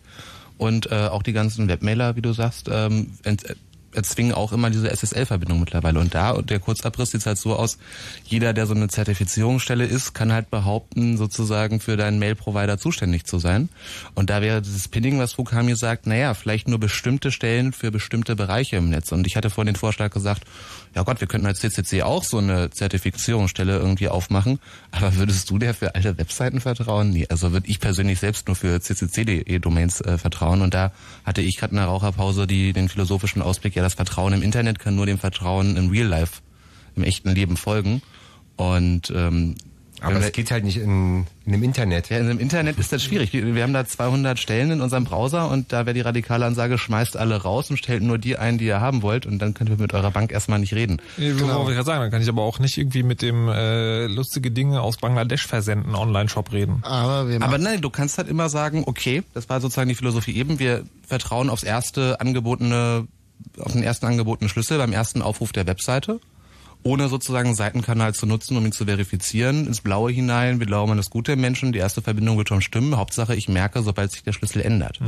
So, und insofern ist halt dieses ins Blaue hinein, das klingt nicht gut, wenn es um Sicherheit mhm. geht. So, und deswegen, also noch kurz, ich bin ja immer Freund vom Papier. Bei Mails hat man das gleiche Problem mit dem Schlüsselaustausch, wenn man die Mail als solches verschlüsseln will. Da gehen viele Leute dazu über ihren Fingerprint, ne, diese Prüfziffer, die man mit dem Schlüssel überprüfen will, auf ihre Visitenkarten zu drucken. Also ne, eine Zeitung wäre da nur ein Beispiel, ähm, Drucksachen, Visitenkarten. Also wenn eine Firma ein Interesse hat, dass ihre Kunden oder Interessierten äh, wirklich auch mit der Firma sicher den Kontakt aufnehmen, dann muss, sollte sie ihren Fingerprint auch auf Drucksachen schreiben. Und also, das ist halt pädagogisch der Ausklang, achtet mehr auf die Keys, die euch untergejubelt werden und lasst das nicht diese Zertifizierung stellen. Also reden wir jetzt irgendwie davon, dass irgendwie, dass es in der Kleinanzeigenabteilung der großen Tageszeichen demnächst sozusagen eine Fingerprint-Abteilung gibt, wo irgendwie alle Banken... Wenn sie Bock drauf haben, aber sie drucken noch nicht mal die Lottozahlen mit Gewehr ab. Insofern weiß ich nicht, ob sie Fingerabdrücke mit Gewehr abdrücken wollen. Also juristisch würde wahrscheinlich da auch stehen ohne Gewehr, weil wer will das schon verantworten? Ja, eben. Ja, eben. Aber ich meine, wenn halt in, in, der Morgenpost dasselbe steht wie im Tagesspiegel, dann kannst du davon ausgehen, gut, also so viele Druckereien das manipulieren. Das ist die Rettung des Verlagswesens. oh Endlich haben sie einen Grund zum Leben. ähm, sehr schön. Jetzt ja. klang irgendwie, also im Verlauf der Sendung, ich habe euch doch immer ein bisschen gebremst, muss ich zugeben, und auch jetzt irgendwie bei Twitter und im Chat klang immer so an, so, also eigentlich, ja, kann man ein bisschen was machen, im Prinzip ist das ganze System broken, kaputt. Das kann man sowieso nicht klären. Jein. Genau, jein.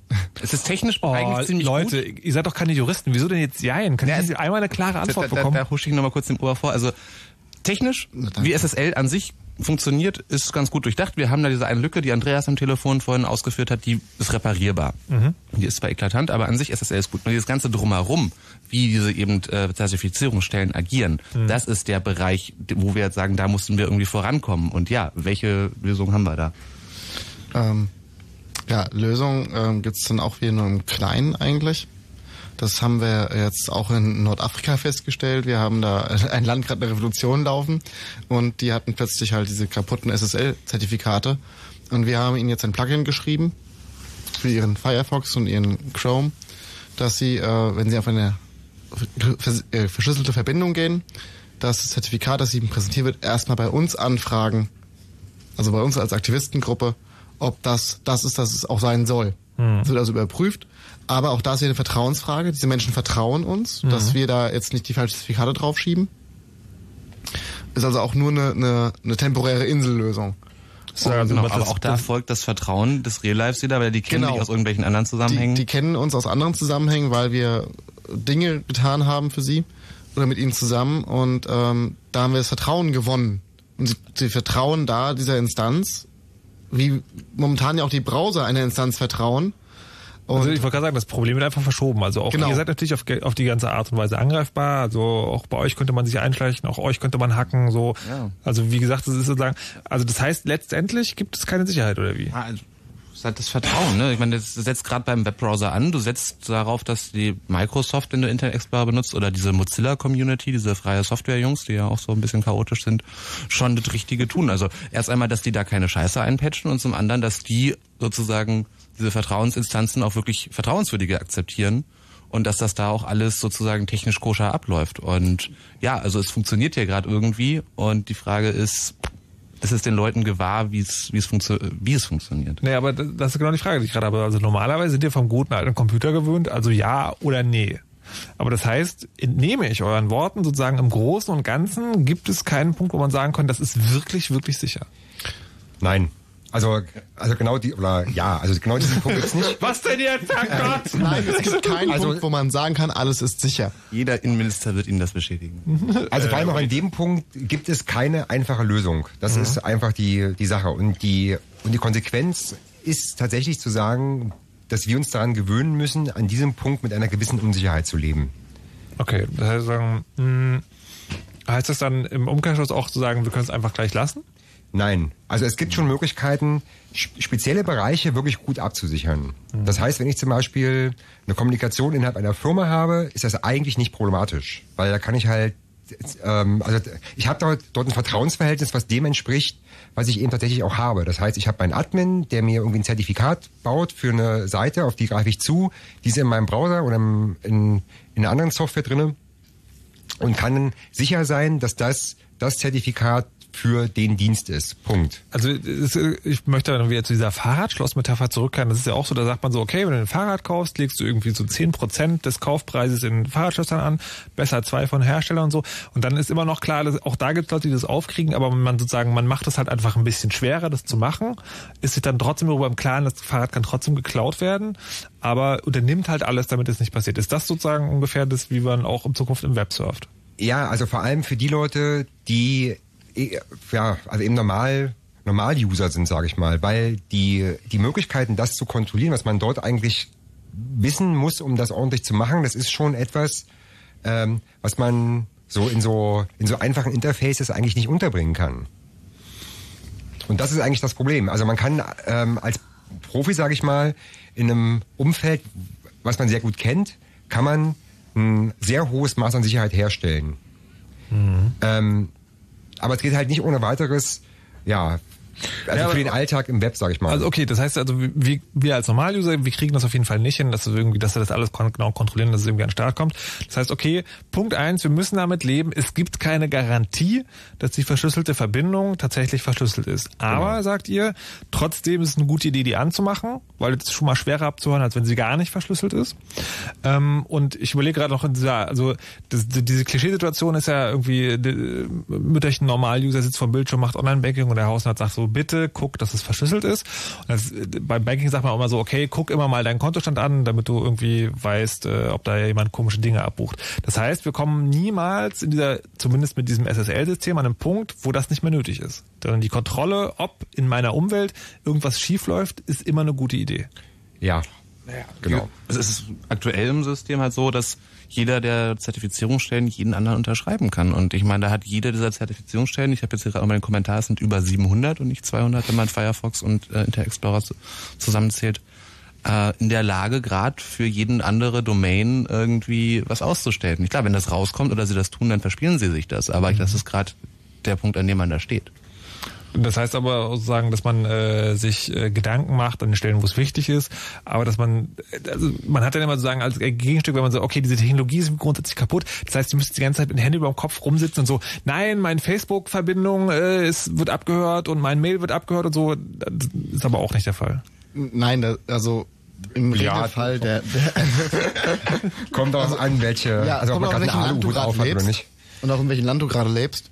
Das ist auch dabei, glaube ich, ganz wichtig. Ich glaube, dass in Deutschland das Abhören relativ gering ausfällt, während gerade äh, in, in China als ganz krasses Beispiel oder im Iran als ganz krasses Beispiel einfach nichts mehr sicher ist. Ja. Und das heißt aber sozusagen, diese ganzen Angriffe, das ist schon auch noch technischer Aufwand. Also Sie sagen, das ist, wir sind noch nicht bei dem Stadium, dass das, also. Mehr oder weniger. Naja, genau, also mehr Also oder ist weniger. nicht das trivial.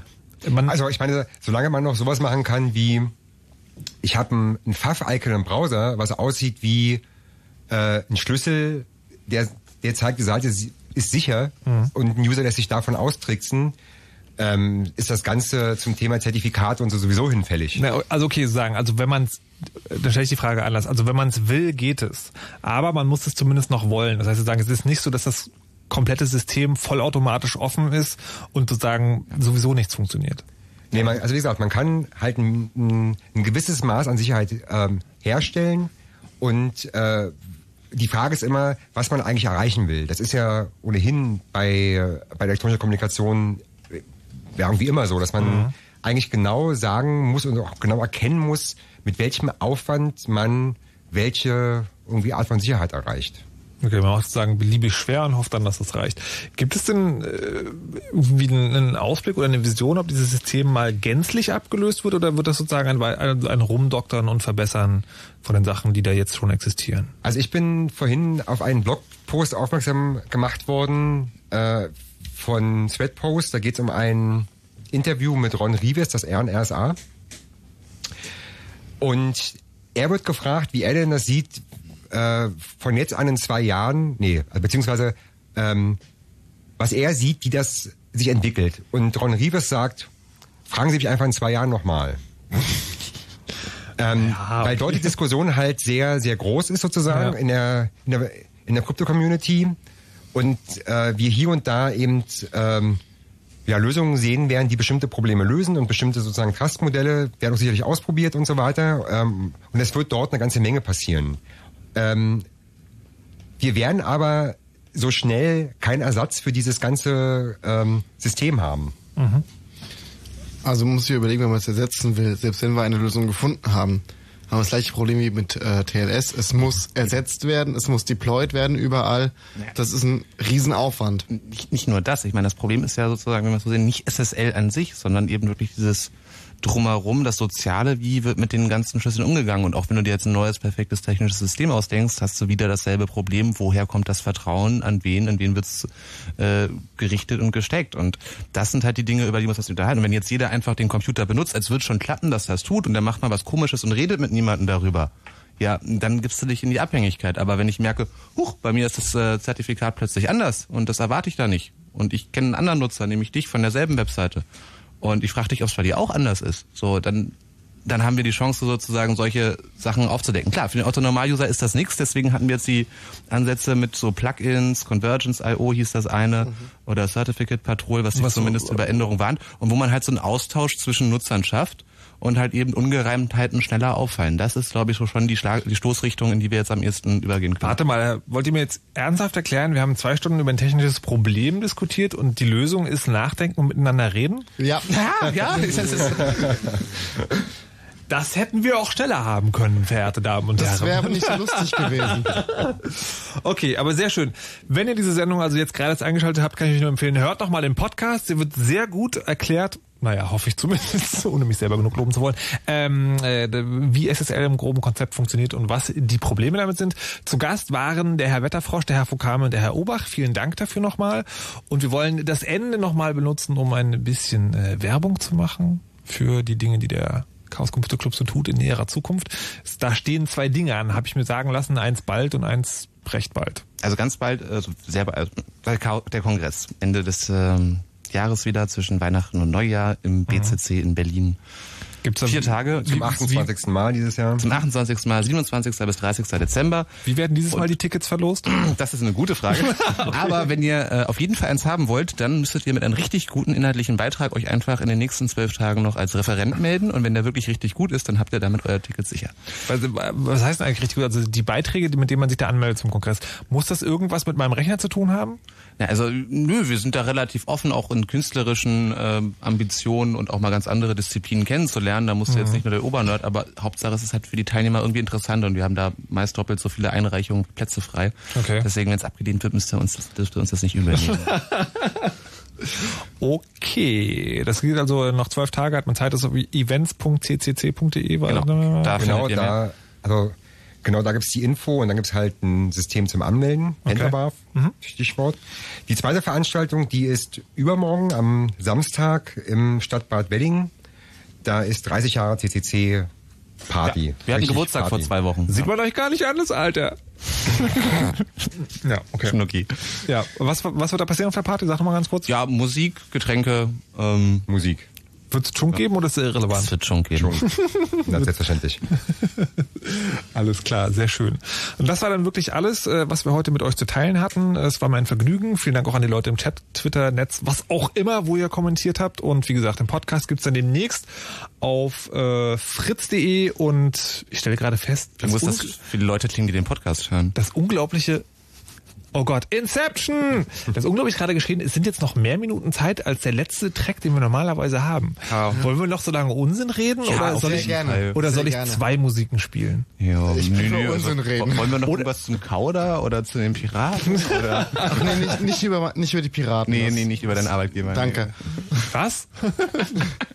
Nee, über die reden wir nicht. Ähm, Genau, so, reden, reden wir nicht drüber.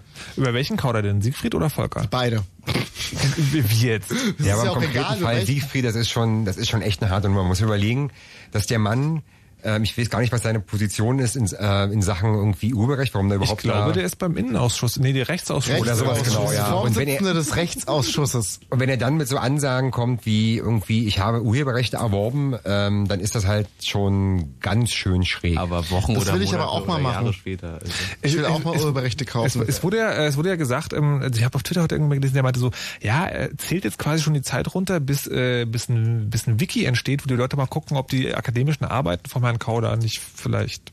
Na, ich dachte, jetzt machen wir erstmal das Wiki auf, Oh. alle Urheberrechte von allen Politikern Websites zu checken. Das kann man natürlich auch gerne machen. Und äh, Oh ja. der, der, Herr, der, Herr, der Herr Gutenberg ist ja auch, ne?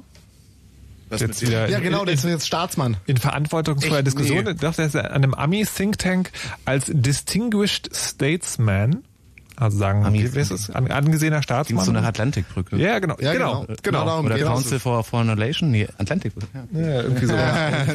genau, also Oh, Wunder, ja, also, Wunder. ja, wir wollten nicht Schreckt mehr mal haben. diese komischen Politiker. Und äh, die sind ja froh über alles, was sie kriegen können aus dem Ausland. Okay, dann beschließen wir die Sendung damit. Wir haben jetzt noch zum Schluss gelernt, wenn ihr euch für Technik interessiert und wisst, was SSL ist und gerne an Computern rumschraubt, dann kommt ihr möglicherweise ins Radio. Und wenn ihr eure Doktorarbeit abschreibt, dann kommt ihr nach Amerika in den Think Tank. Damit möchte ich dann auf Flo Heiler übergeben, der euch äh, den Rest der Nacht mit Punkmusik erfreuen wird. Und äh, ich verabschiede mich von den drei Gästen nochmal. Vielen Dank, dass ihr da wart. Danke, Markus. Gerne. Ja, danke dir. Sehr gerne. Und dann bleibt mir nur noch eins zu sagen und das ist, lasst euch nicht überwachen und macht immer schön eure Backups. Tschüss. You know how all those bad boy rappers claim how much weed they drink and how many 40s they smoke and how many women they've kissed with at the same time. But you see, I'm addicted to something else. It's not about fancy cars or bling bling, unless it's a glitter animation. I've seen more websites than any lousy ass browser. I've clicked more than Douglas Engelbart. I'm as bossy as Bowser. Don't even remember all my email addresses. And I've got more screen names than Sleepy's got mattresses. I need the internet like Whitney Houston needs crack. If you feel the same way, let me see a delicious this track.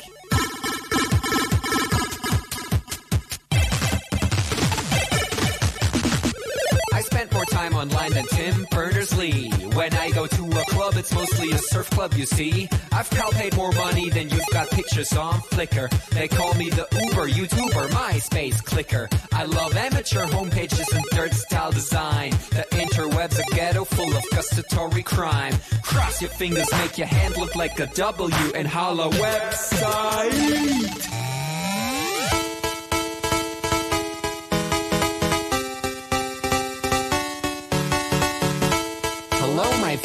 Girlfriend. This is what I sound like. Uh, orders upping it up. Check your birthday, keep on fucking it up. What? All my bitches up in the club. Let me see you shaking it, don't stop. Rub it down, bounce around, wiggle every pound. Get it to the hyper ground. Everybody dance, jump if you like it, this sound. Feel the bass drop, hear the beat pop. What you gon' do? When it's time to take off, climb the rooftop, jump out of your shoe. It goes oohs, oohs, happy face balloons, unfadable pokey tunes, dance familiar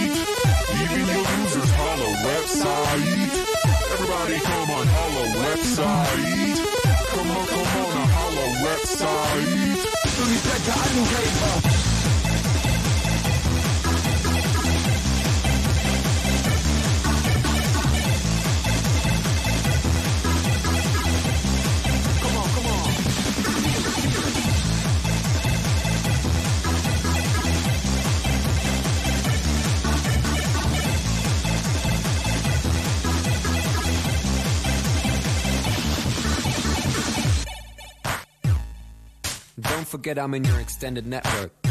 Biatch. Expo 2000. Bäh.